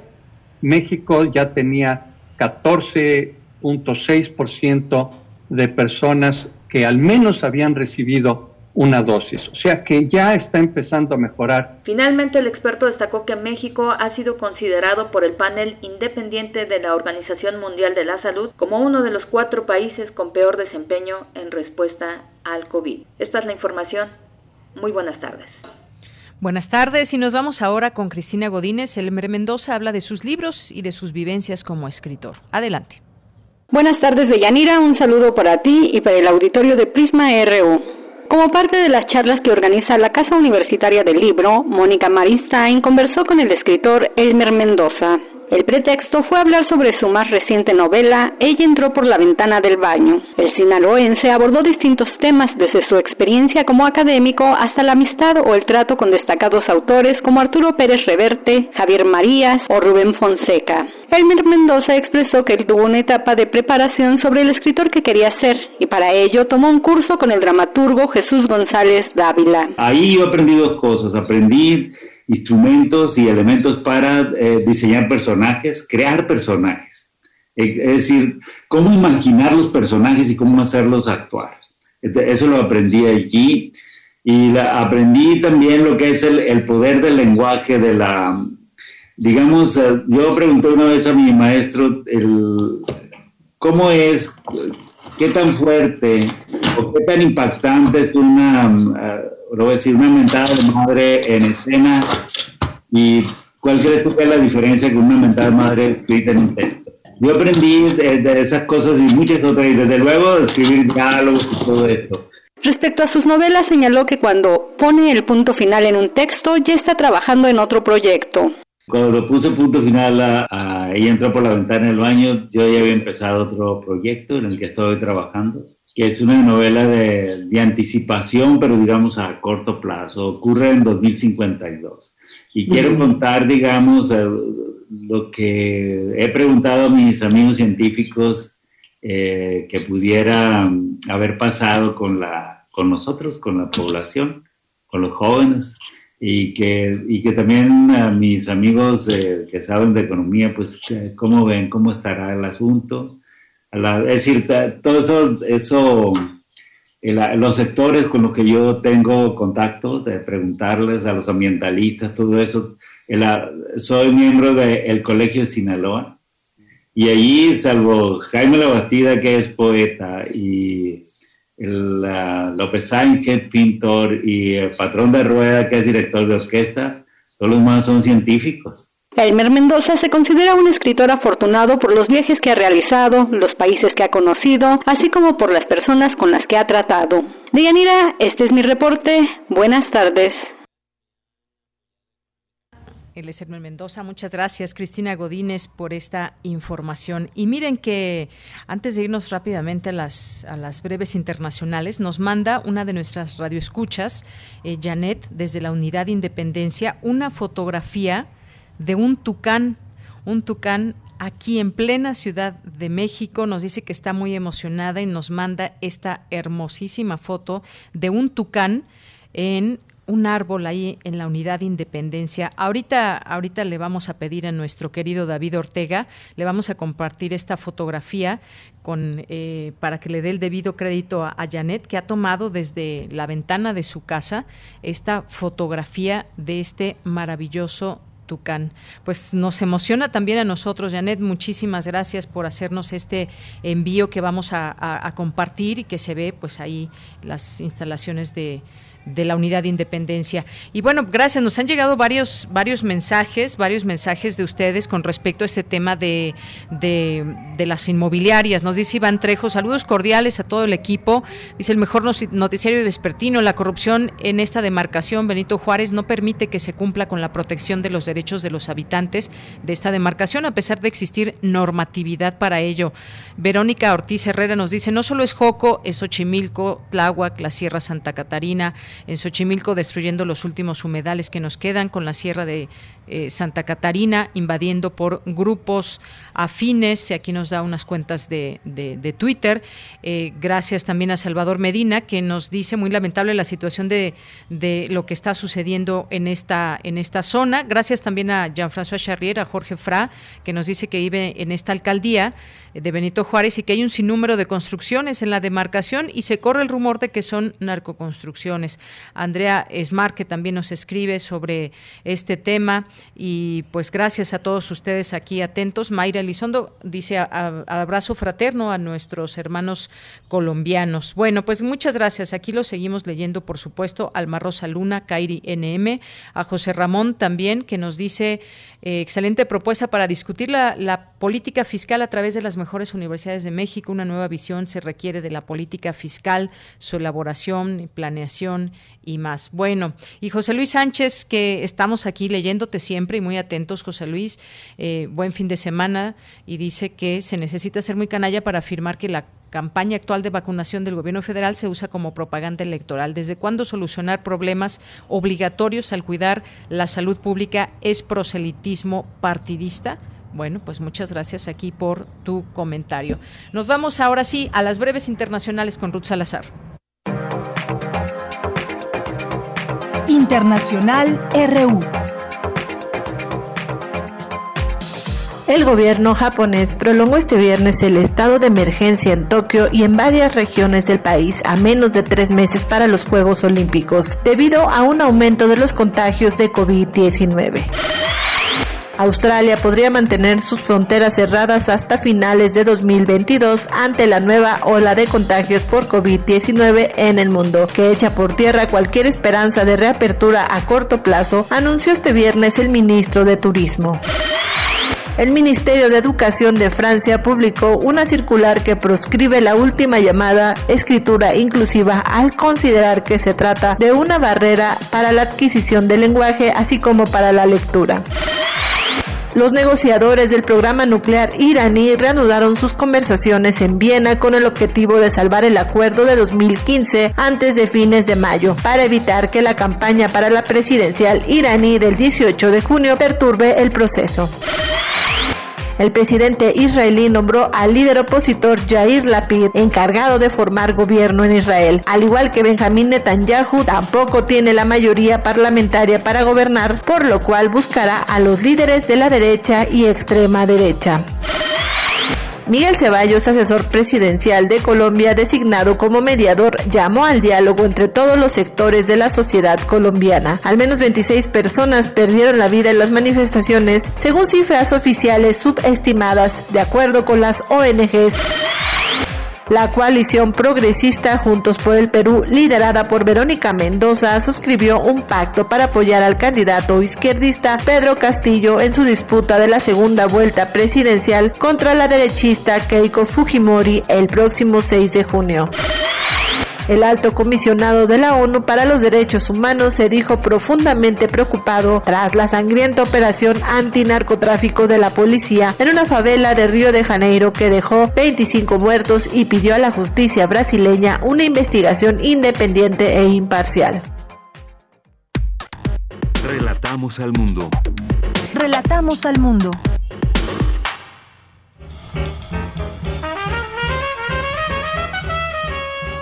Corriente Alterna. Periodismo veraz y responsable. Un espacio de la Coordinación de Difusión Cultural, UNAM.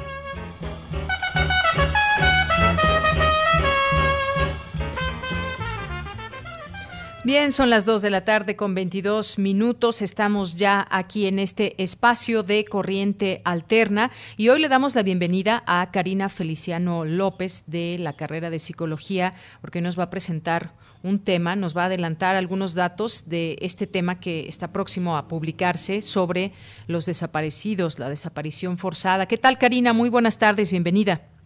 Hola, Deyanira, buenas tardes. Pues Karina, me gustaría que nos platicaras sobre este eh, reportaje que estará por salir y que habla habla de la desaparición y habla pues de algunos casos en específico y también pues qué ha pasado en los últimos años, en los últimos sexenios con respecto pues a ayudar en esta búsqueda a los familiares que tienen algún desaparecido. Eh, sí, eh, efectivamente en el texto tenemos tres historias que pues pues se parecen entre sí a pesar de, de sus peculiaridades. Entonces la primera historia que tenemos es la de Alice Hernández Aceves, que tiene 23 años y también, bueno, es egresada de la Facultad de Psicología y desapareció el 26 de mayo del 2020. Entonces hablamos con su hermana Jessica Aceves y nos contó pues a todos los obstáculos a los que se han tenido que enfrentar desde desde el momento en el que decidieron levantar eh, el acta por desaparición que tardaron más o menos tres semanas en que les aceptaran levantar la, la denuncia. Además de eso, pues nos dice que comienzan con estas preguntas, ¿no? Como incómodas sobre preguntar si a lo mejor había un conflicto en la casa que la obligara a irse, como en fin, ¿no? Como todas estas cosas. Después, pues ya, una vez levantada la, el acta, eh, se enfrentan con otros problemas, por ejemplo, que por toda esta situación de la pandemia les explican, pues a veces van y no están las personas que, que están revisando su caso, entonces tienen tienen que volver a la siguiente semana, tienen que volver específicamente su papá quien está haciendo todos estos trámites porque por la pandemia solo podía entrar una persona, entonces pues su papá cada vez que eh, es el día de su descanso es cuando va. Entonces eso también pues de cierta forma alenta los trámites como por toda esta esta, este cúmulo de situaciones. Eh, además de eso, por ejemplo, eh, hasta el momento, la última vez que eh, pues su familia vio a Alice fue cuando abordó una unidad de transporte VIP y hasta el momento esta empresa de transporte tampoco ha dado el informe de a dónde se dirigió ese último viaje eh, a la pareja sentimental que era con quien se reuniría tampoco hasta ahora no pues no se ha presentado no no lo han podido localizar y pues eso entre entre varias cosas no también como nos comentaba que en la atención por parte del abogado que les fue asignado pues tampoco era es la mejor. En fin como varias situaciones la otra historia también es la historia de Araceli Rodríguez, quien es eh, activista y es madre de Luis Ángel León Rodríguez. Él era, eh, bueno, un policía federal que radicaba en el, en el Estado de México y hace 11 años, pues, junto con otros compañeros, los enviaron a una misión a Michoacán y fueron secuestrados y desaparecidos, ¿no? Desde ese entonces, pues, no se tiene información sobre él. Araceli nos contaba que, pues, van tres extenios dentro de los que pues ha, participado en varios movimientos que con el fin de encontrar a su hijo. Sin embargo pues a pesar de que de repente parece haber como la iniciativa el interés tampoco se ve como tal en los en los resultados. Eh, la otra historia que también presentamos es la de Nancy Raquel Rosete quien es madre de Elvis Axel Torres Rosete él eh, fue desaparecido en un centro de rehabilitación el 28 de diciembre de 2010. En ese entonces tenía 17 años y pues lo mismo. Desde entonces no se ha podido localizar. Ella es integrante de, del colectivo eh, Deudos y Defensores por la Dignidad de nuestros Desaparecidos. Y pues era esto que te decía al principio, que a pesar de que las situaciones son diferentes, que cada historia tiene sus peculiaridades, eh, desafortunadamente se ven conectadas por toda esta eh, inexistente respuesta pues de las autoridades no eh, por un lado está una historia que lleva casi un año de búsqueda entonces esta familia así como estas otras dos se ha tenido que enfrentar a los mismos obstáculos y pues el panorama parece ser el mismo para las tres familias Así es, a través de estos testimonios, a través de estos casos, eh, podemos entender también la magnitud del problema y a qué se enfrentan las familias. Eh, pues solamente el, imaginar que una joven, en el caso de Alice, que ya nos eh, comentabas, esta joven de 23 años, egresada de la Facultad de Psicología de la UNAM y que pues simple y sencillamente abordó una unidad de un taxi beat y ya no regresó a casa. Eh, esto ya lleva pues va para un año, el 26 de mayo fue la última vez que tuvieron oportunidad de verla sus padres, su familia, su hermana. Es increíble cómo pues no se tenga mayor dato de su localización o de la investigación que se siga, siga de una manera clara. Y aquí, pues, eh, con esto te preguntaría también, Karina, acerca de eh, pues qué ha pasado en los temas de las leyes y qué ha pasado en los últimos sexenios, que parece ser que nada cambia, aunque pues eh, digo, se logran algunas cosas, pero a final de cuentas sigue el número de desaparecidos y muchos de los casos siguen sin respuesta. Son miles de casos, hay que mencionarlo. Eh, eh, también, pues bueno, ha habido declaraciones del subsecretario de Derechos Humanos en el sentido de pues intensificar las labores de búsqueda para estas, hacia estas personas desaparecidas y una serie de situaciones que también han sucedido en este actual sexenio y que si nos ponemos, digamos, a comparar qué, en qué se ha avanzado a la búsqueda cuando se busca alguna persona desaparecida de tres sexenios a la fecha, pues parecería ser que las cosas no han cambiado mucho. Sí, efectivamente, a pesar de eh, que, como bien señalas, el pasado 8 de abril, pues en, en la conferencia diaria del presidente Andrés Manuel López Obrador, pues eh, la Secretaría de Gobernación presentó un informe sobre datos de desaparición forzada. Eh, cuando se piden estos datos, pues nos responden que en realidad solo hay como registros completos de 11.187 víctimas de desaparición. ¿No? De los más de 87 mil casos que se reconocen oficialmente. Entonces, creo que desde ahí también es como que los datos no, eh, pues no son correspondientes, ¿no? El número de desapariciones con el número de registros que se tienen. Creo que también desde esa parte y pues sí, eso que te decía que, que nos contaba Araceli, ¿no? Que sí se han dado como estos encuentros como en el margen de, de ciertos movimientos, sin embargo, como tal, en concretar algo o en el resultado de que pues estas familias tengan eh, informes sobre sobre las personas, sobre sus familiares a los que buscan, pues en realidad no, eso eso no se ve incluso en los últimos 10 años. Eh, y pues es lamentable, ¿no? Que se puede ver esto reflejado en como como bien decías en una en una historia de, reciente suceso pero también en algo que que estas familias que llevan 10 años más o menos buscando a sus familiares. Así es. Eh, Karina y bueno eh, pues hay que señalarlo, gracias a esta, digamos, unión y fuerza que han dado estos distintos colectivos que se forman por personas que tienen algún familiar desaparecido, pues han logrado, gracias a ellos han logrado avances como la Ley General de Víctimas, que ordenó la creación de un sistema de atención integral, se, se, logró la emisión de la ley contra la desaparición forzada, en fin, ha habido logros gracias a esa organización también de, de, la sociedad. No hay que perder de vista esta parte, Karina. ¿Con qué, con qué te despides acerca de este, de ese tema que nos van, eh, va a salir publicado eh, próximamente en Corriente Alterna?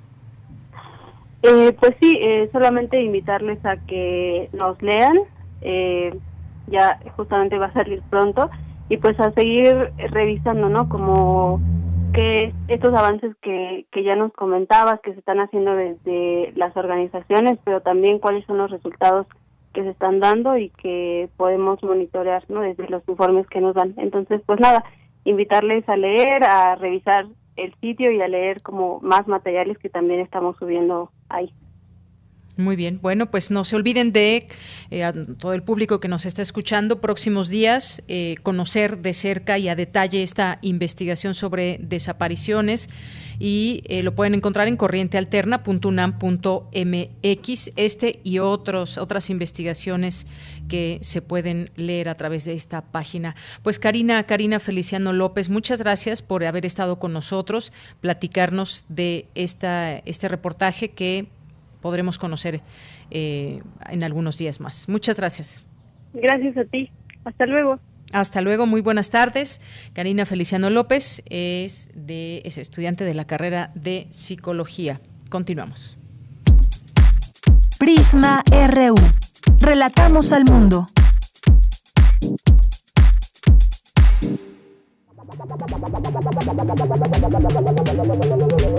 El refractario, RU.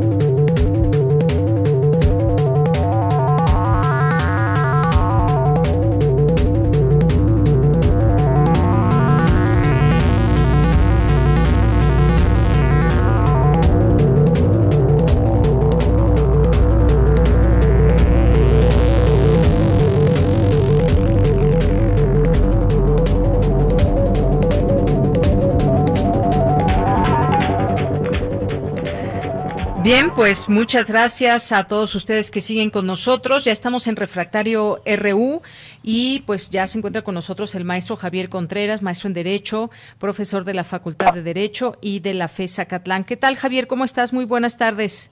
Hola, ¿qué tal, Deñanera? Muy buena tarde para ti, para todo el amable auditorio de Prisma RU. Cerramos una nueva semana y con ello Desafortunadamente, la sombra de la tragedia que viene a oscurecer el panorama, no solamente en la Ciudad de México, sino seguramente en más de una próxima boleta.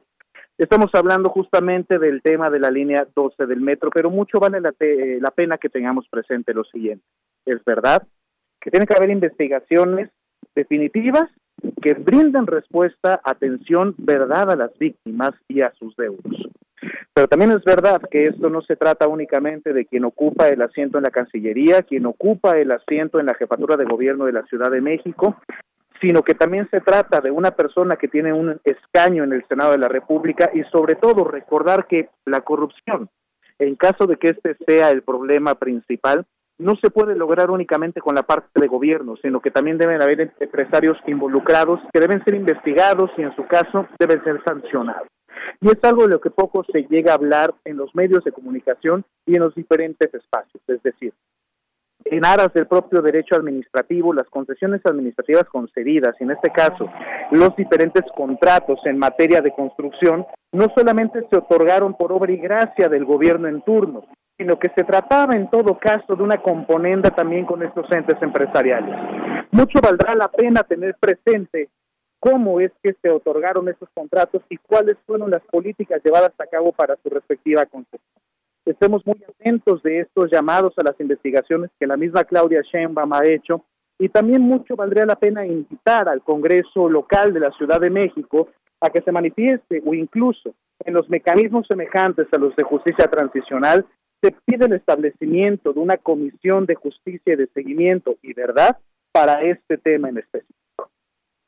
Así es, Javier, pues ya veremos qué es lo que pasa. La verdad es que, pues, eh, creo que todos estaremos atentos de esta información porque pues se quiere saber ya de una vez por todas qué ha pasado en esta línea 12 durante los últimos tres sexenios que bueno pues este no ha culminado pero sin embargo pues sucedió en este, en este periodo. Eh, sin duda, pasar por el anterior al frente de Miguel Ángel Mancera, el anterior de Marcelo Ebrard, yo creo que pues los los informes tendrán que ser muy detallados en torno, pues quizás desde la planeación, cómo se planeó esta obra, cómo se ejecutó, eh, también la responsabilidad que puedan tener las propias empresas. Y bueno, pues es algo a lo que estaremos todos como ciudadanos muy, muy atentos. Pues Javier, también están estas declaraciones del presidente sobre financiamiento desde Estados Unidos eh, a una organización mexicana que encabeza Claudio X González. Pues cuéntame cuál es tu opinión. Aquí hay que ser muy detenidos al momento de estudiar el tema por lo siguiente. El financiamiento extranjero no es algo negativo Diferentes organizaciones de la sociedad civil, ONGs y compañía justamente son beneficiadas por diferentes convocatorias que no vienen únicamente del gobierno de Estados Unidos, en este caso su agencia de cooperación internacional, USAID, sino que viene también de diferentes países, como puede ser el Ministerio de Cooperación Español y compañía, la agencia, mejor dicho. Incluso México tiene su propia agencia mexicana de cooperación. Lo que mucho valdría la pena que se volviera a revisar en el discurso presidencial es cuáles son los mecanismos para otorgar esos financiamientos y generalmente son financiamientos otorgados por proyectos. Es decir, se presenta algún proyecto que busque apoyar o promover la transparencia, la libertad de expresión o algún otro factor que pueda fortalecer la democracia y a partir de ello se le brinda el financiamiento a las diferentes organizaciones de sociedad civil, en este caso, la que el propio Claudio X González eh, ha presidido y por supuesto que se nació en su momento para su origen. Lo complicado en la declaración del presidente es que pone en un mismo saco a todas las organizaciones y que argumenta que se trata de un financiamiento con fines políticos de desestabilización y de golpeteo a su gobierno. Me parece una argumentación cuando menos errática, pensando en que muchas de las organizaciones de la sociedad civil justamente sobreviven y son capaces de crecer y mantenerse con este tipo de financiamientos. Recordemos también que el actual gobierno ha recortado esos apoyos y financiamientos para sociedad civil a nivel nacional. Por lo tanto, cada vez se vuelven más dependientes o podrían acceder más a estos financiamientos por parte de otros gobiernos extranjeros. No se trata de algo malo. Lo que tendríamos que pensar es cómo se dirigen estos financiamientos y para qué fines se llega a realizar. En el caso de Mexicanos contra la Corrupción y la Impunidad, pues estamos por supuesto en la conciencia que se trata de un grupo de investigaciones que seguramente no serán del agrado de ningún tipo de gobierno porque puede evidenciar algunos huecos o incluso el mal manejo precisamente. De esto dependerá ya mucho criterio, mucho juicio y sobre todo saber cuál será la intención definitiva de la publicación de este tipo de estudios.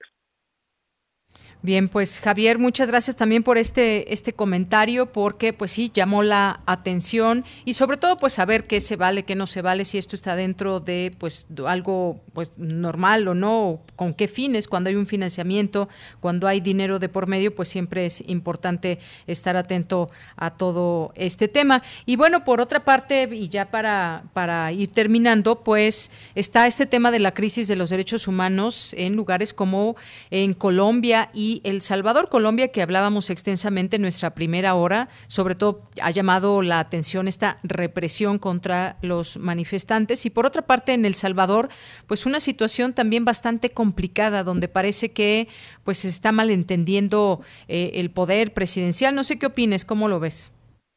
La Comisión Interamericana de Derechos Humanos ya ha emitido sendos comunicados con respecto a las situaciones en ambos países que mucho valdría la pena invitar a nuestro auditorio a que dé revisión.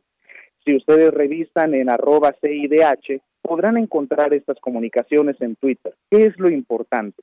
Hablamos de dos rupturas de órdenes constitucionales, pero de forma diferente. Si empezamos por El Salvador, Estamos en presencia de una toma de decisiones de la mayoría parlamentaria que ostenta el presidente Nayib Bukele para poder haber destituido a los ministros, eh, a los eh, ministros integrantes de la sala constitucional, del Tribunal Constitucional de su Suprema Corte de Justicia. Esto es gravísimo, porque este poder judicial, que desde las democracias y de la ciencia política se les pueden llamar también poderes contramayoritarios, habían mantenido un equilibrio con las diferentes propuestas que ha promovido el presidente Bukele, tanto frente al Parlamento del Salvador como desde su propio gobierno.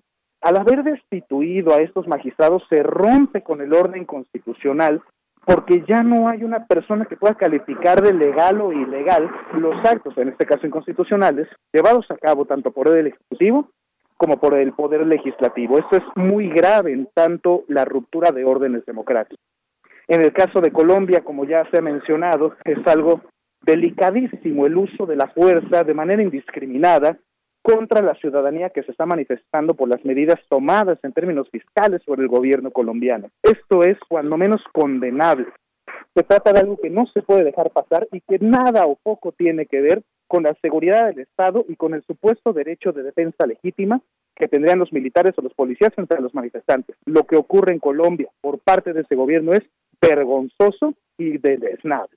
Hay que pensar que el orden constitucional y que los derechos humanos, bajo ninguna circunstancia, se puede renunciar a ellos. Ojalá se pueda escuchar este llamado del restablecimiento del orden y la paz, pero respetando siempre los derechos humanos de las y los manifestantes en el Estado colombiano. Mucha fuerza ya en América del Sur. Bien, pues Javier, muchas gracias. Oye, pues antes de despedirnos, pues algo que comentabas también con respecto al tema de la línea 12 y hay que tomar en cuenta también pues cómo eh, se está afectando a la población más allá de quienes resultaron con esta situación con algún familiar herido o desafortunadamente fallecido, pues se han triplicado los tiempos de traslado hacia esta zona de la Ciudad de México, hacia Tláhuac, ahí vemos pues cómo eh, como en otras ocasiones, cuando llega a haber alguna situación con el metro, que no se había dado una tan grave como esta, eh, pues se ponen a disposición distintos eh, camiones para que la gente se traslade y sin embargo, pues se está reportando pues que se han triplicado estos tiempos. Eso es algo también de, de tomarse en cuenta en todo esto y que es parte de las consecuencias sobre lo que estamos viviendo.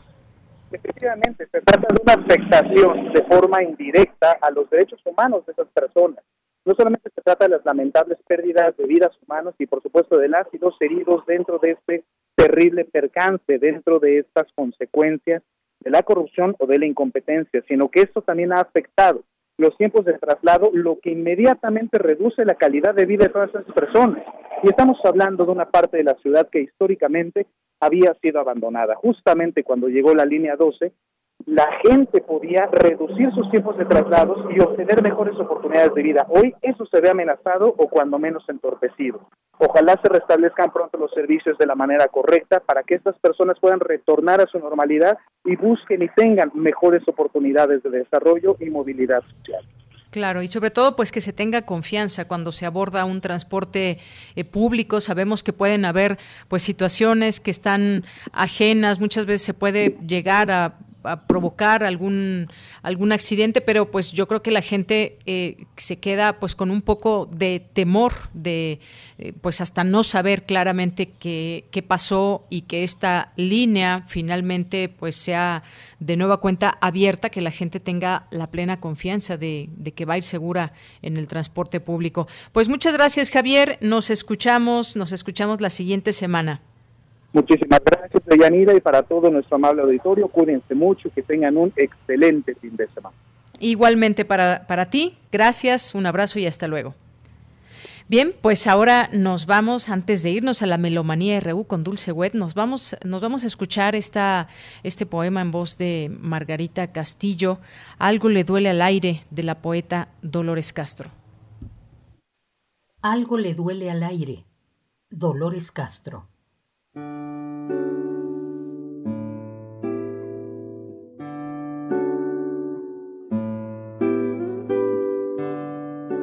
Algo le duele al aire, del aroma al hedor.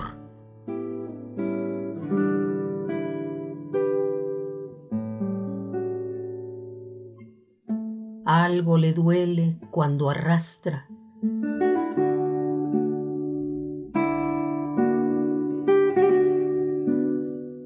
algo le duele cuando arrastra, alborota del herido la carne, la sangre derramada, el polvo vuelto al polvo de los huesos.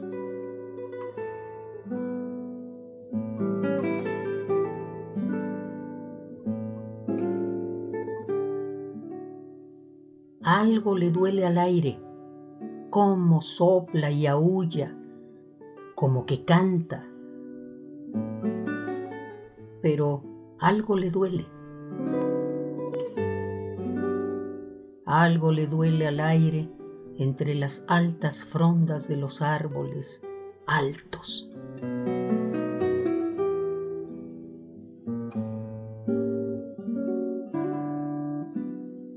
Cuando doliente aún entra por las rendijas de mi ventana, de cuando él se duele, algo me duele a mí, algo me duele.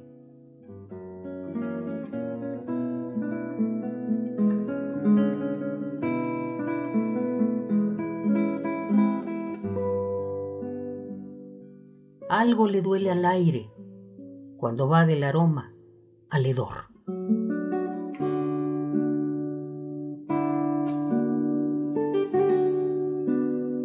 Algo le duele al aire, Dolores Castro.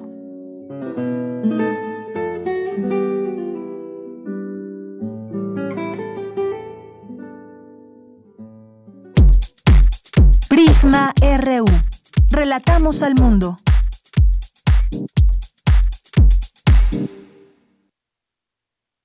Bien, pues nos vamos ahora con la melomanía RU con Dulce Wet.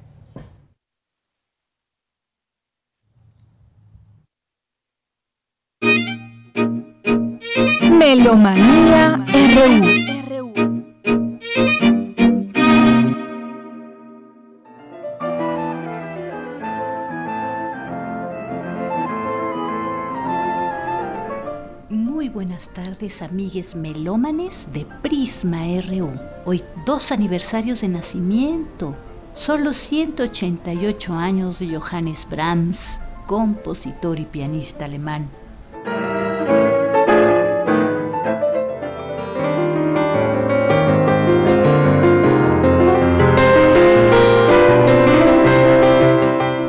Mañana será el cumpleaños 76 de Keith Jarrett, pianista, multiinstrumentista y compositor de jazz y de música clásica o académica.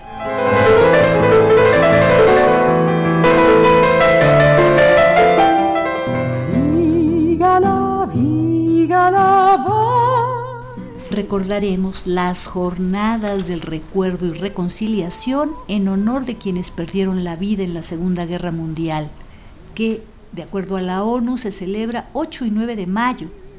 Estamos escuchando Vígala de un disco nuevo titulado Tu casa está ya, muy lejos en la distancia. Son composiciones del campo de concentración nazi en Theresienstadt o Terezin, ciudad de la República Checa.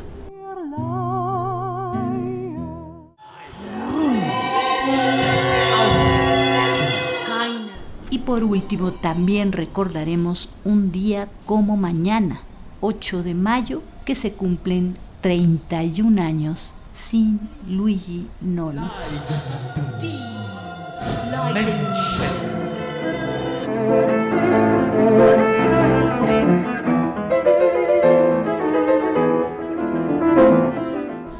De Johannes Brahms estamos escuchando el cuarto y último movimiento de su trío para clarinete, violonchelo y piano en la menor opus 114, escrito hace 130 años, en 1891. Franklin Cohen en el clarinete, Stephen Geber en el violonchelo y Vladimir Ashkenazi al piano. Un CD 1990 del sello Decca producido en Inglaterra. Brahms compuso tanto para orquesta sinfónica, conjuntos de cámara, piano, órgano, voz y coro. Fue gran amigo de Clara Schumann y de Joseph Joachim, el gran violinista. Su música tiene raíces en las estructuras y técnicas compositivas de los maestros clásicos. Fue muy admirado por Schoenberg, Edvard Elgar. Dentro de esas estructuras hay motivos profundamente románticos.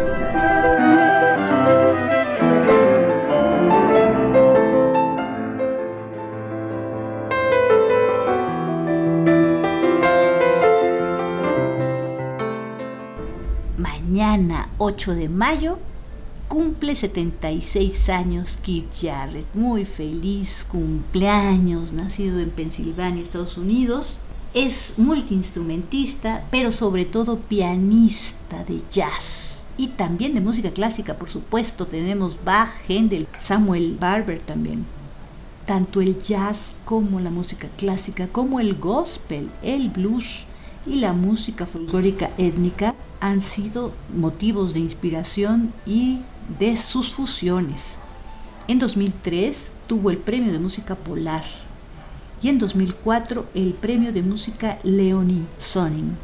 Su álbum, el que estamos escuchando hoy, The Call Concert, en 1975, se ha convertido en la grabación para piano más vendida en la historia y es el primer álbum grabado por Manfred Eicher, el productor de ECM Records. Esta marca alemana que en 2025 cumplirá ya 50 años de difundir músicas nuevas, clásicas, jazz, en fin, gran sello. Jarrett sufrió dos derrames cerebrales en febrero y mayo del 2018, lo que lo han dejado parcialmente paralizado e incapaz de tocar con su mano izquierda. Esta es eh, la cuarta parte, dice parte 2C, porque la primera parte es solita, son 26 minutos de su improvisación al piano en Colonia en 1975, el 24 de enero, hace 58 años. Y esto es lo que estamos escuchando. Feliz cumpleaños, Hit Jarrett. Y gracias por tanta buena música.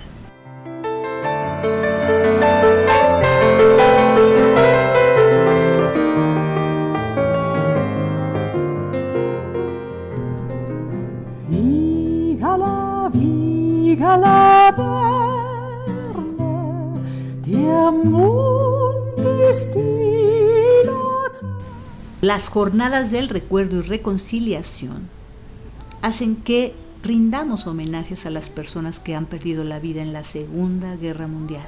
Recordamos todos sus sacrificios. La noción de solidaridad internacional se concibió en las Naciones Unidas precisamente después de la guerra. Pero nuestro mundo sigue sufriendo las consecuencias de este conflicto, incluso ahora en nuestra actual crisis del COVID-19. En este aniversario número 76 buscaremos la forma de acabar tanto con la pandemia como construir un futuro de paz, solidaridad y dignidad para todos. Estamos escuchando un álbum con Ana Sophie von Otter. Ella grabó este álbum cuando se encontró con una impresión muy profunda y duradera, pues cantó en el Foro Internacional sobre el Holocausto. Ella dice que esa existencia llena de sufrimiento inimaginable, solo la música y otras formas artísticas como el teatro y la literatura ofrecieron a los reclusos de Tenitzin preciosos momentos de alivio y serena distracción. Nunca debemos permitirnos olvidar este genocidio. La persecución sigue ocurriendo en el mundo que nos rodea todos los días. Este proyecto refleja el sincero deseo de conmemorar a quienes crearon la música en condiciones de miseria impensable y que tan trágicamente perdieron la vida. Por eso estamos escuchando Vígala, una nana, una canción de cuna de Ilse Weber. Ella nació el 11 de enero de 1903 y falleció el 6 de octubre de 1944. Se dice que camino a la cámara de gas iba cantando a los niños esta nana que ella misma había compuesto.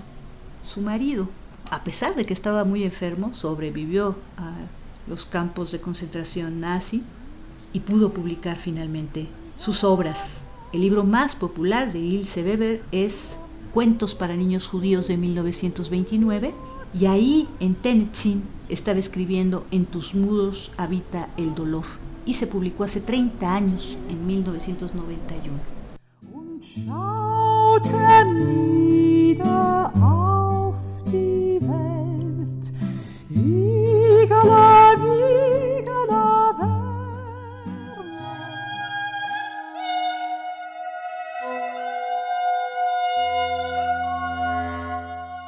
Y junto con esto, porque estamos hablando de la Segunda Guerra Mundial, se une también nuestra conmemoración de los 31 años sin Luigi Nono, quien fallece en Venecia el 8 de mayo de 1990.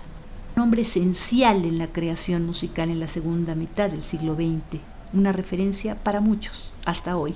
Su vida estuvo muy apegada a las luchas, a las resistencias, a las protestas.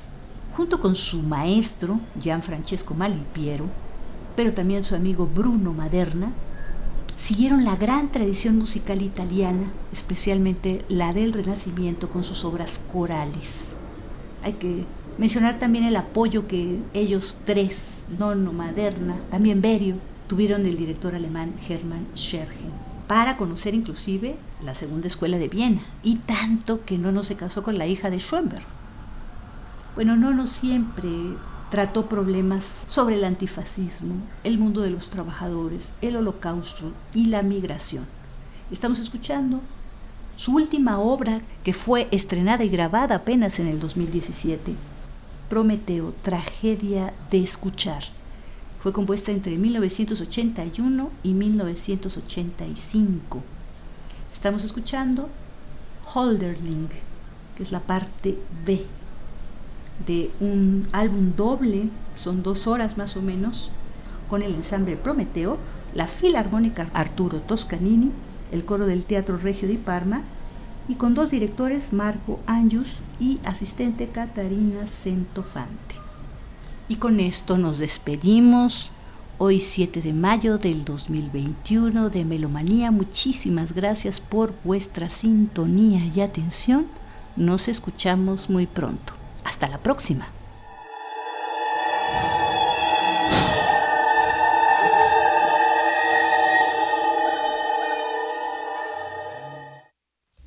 Bien, pues muchísimas gracias. Como todos los, los, viernes a Dulce Wet y su Melomanía RU aquí a través de estas frecuencias de Radio UNAM.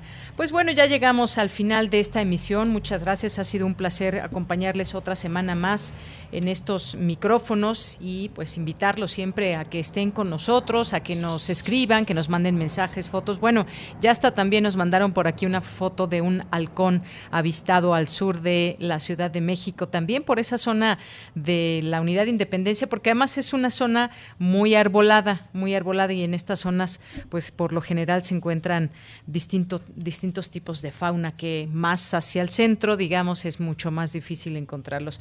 Bueno, pues muchas gracias, gracias a todos allá en cabina, a Arturo González, a Daniel Olivares, a Denis Licea, aquí en el micrófono se despide a nombre de todo el equipo de Yanira Morán, que tengan un excelente fin de semana, nos escuchamos el siguiente lunes. Me dicen que ya no está Arturo, ya ahora llegó nuestra compañera Socorro Montes ahí en los controles técnicos que estará el resto de esta tarde y pues las 3 de la tarde en punto. Hasta el lunes.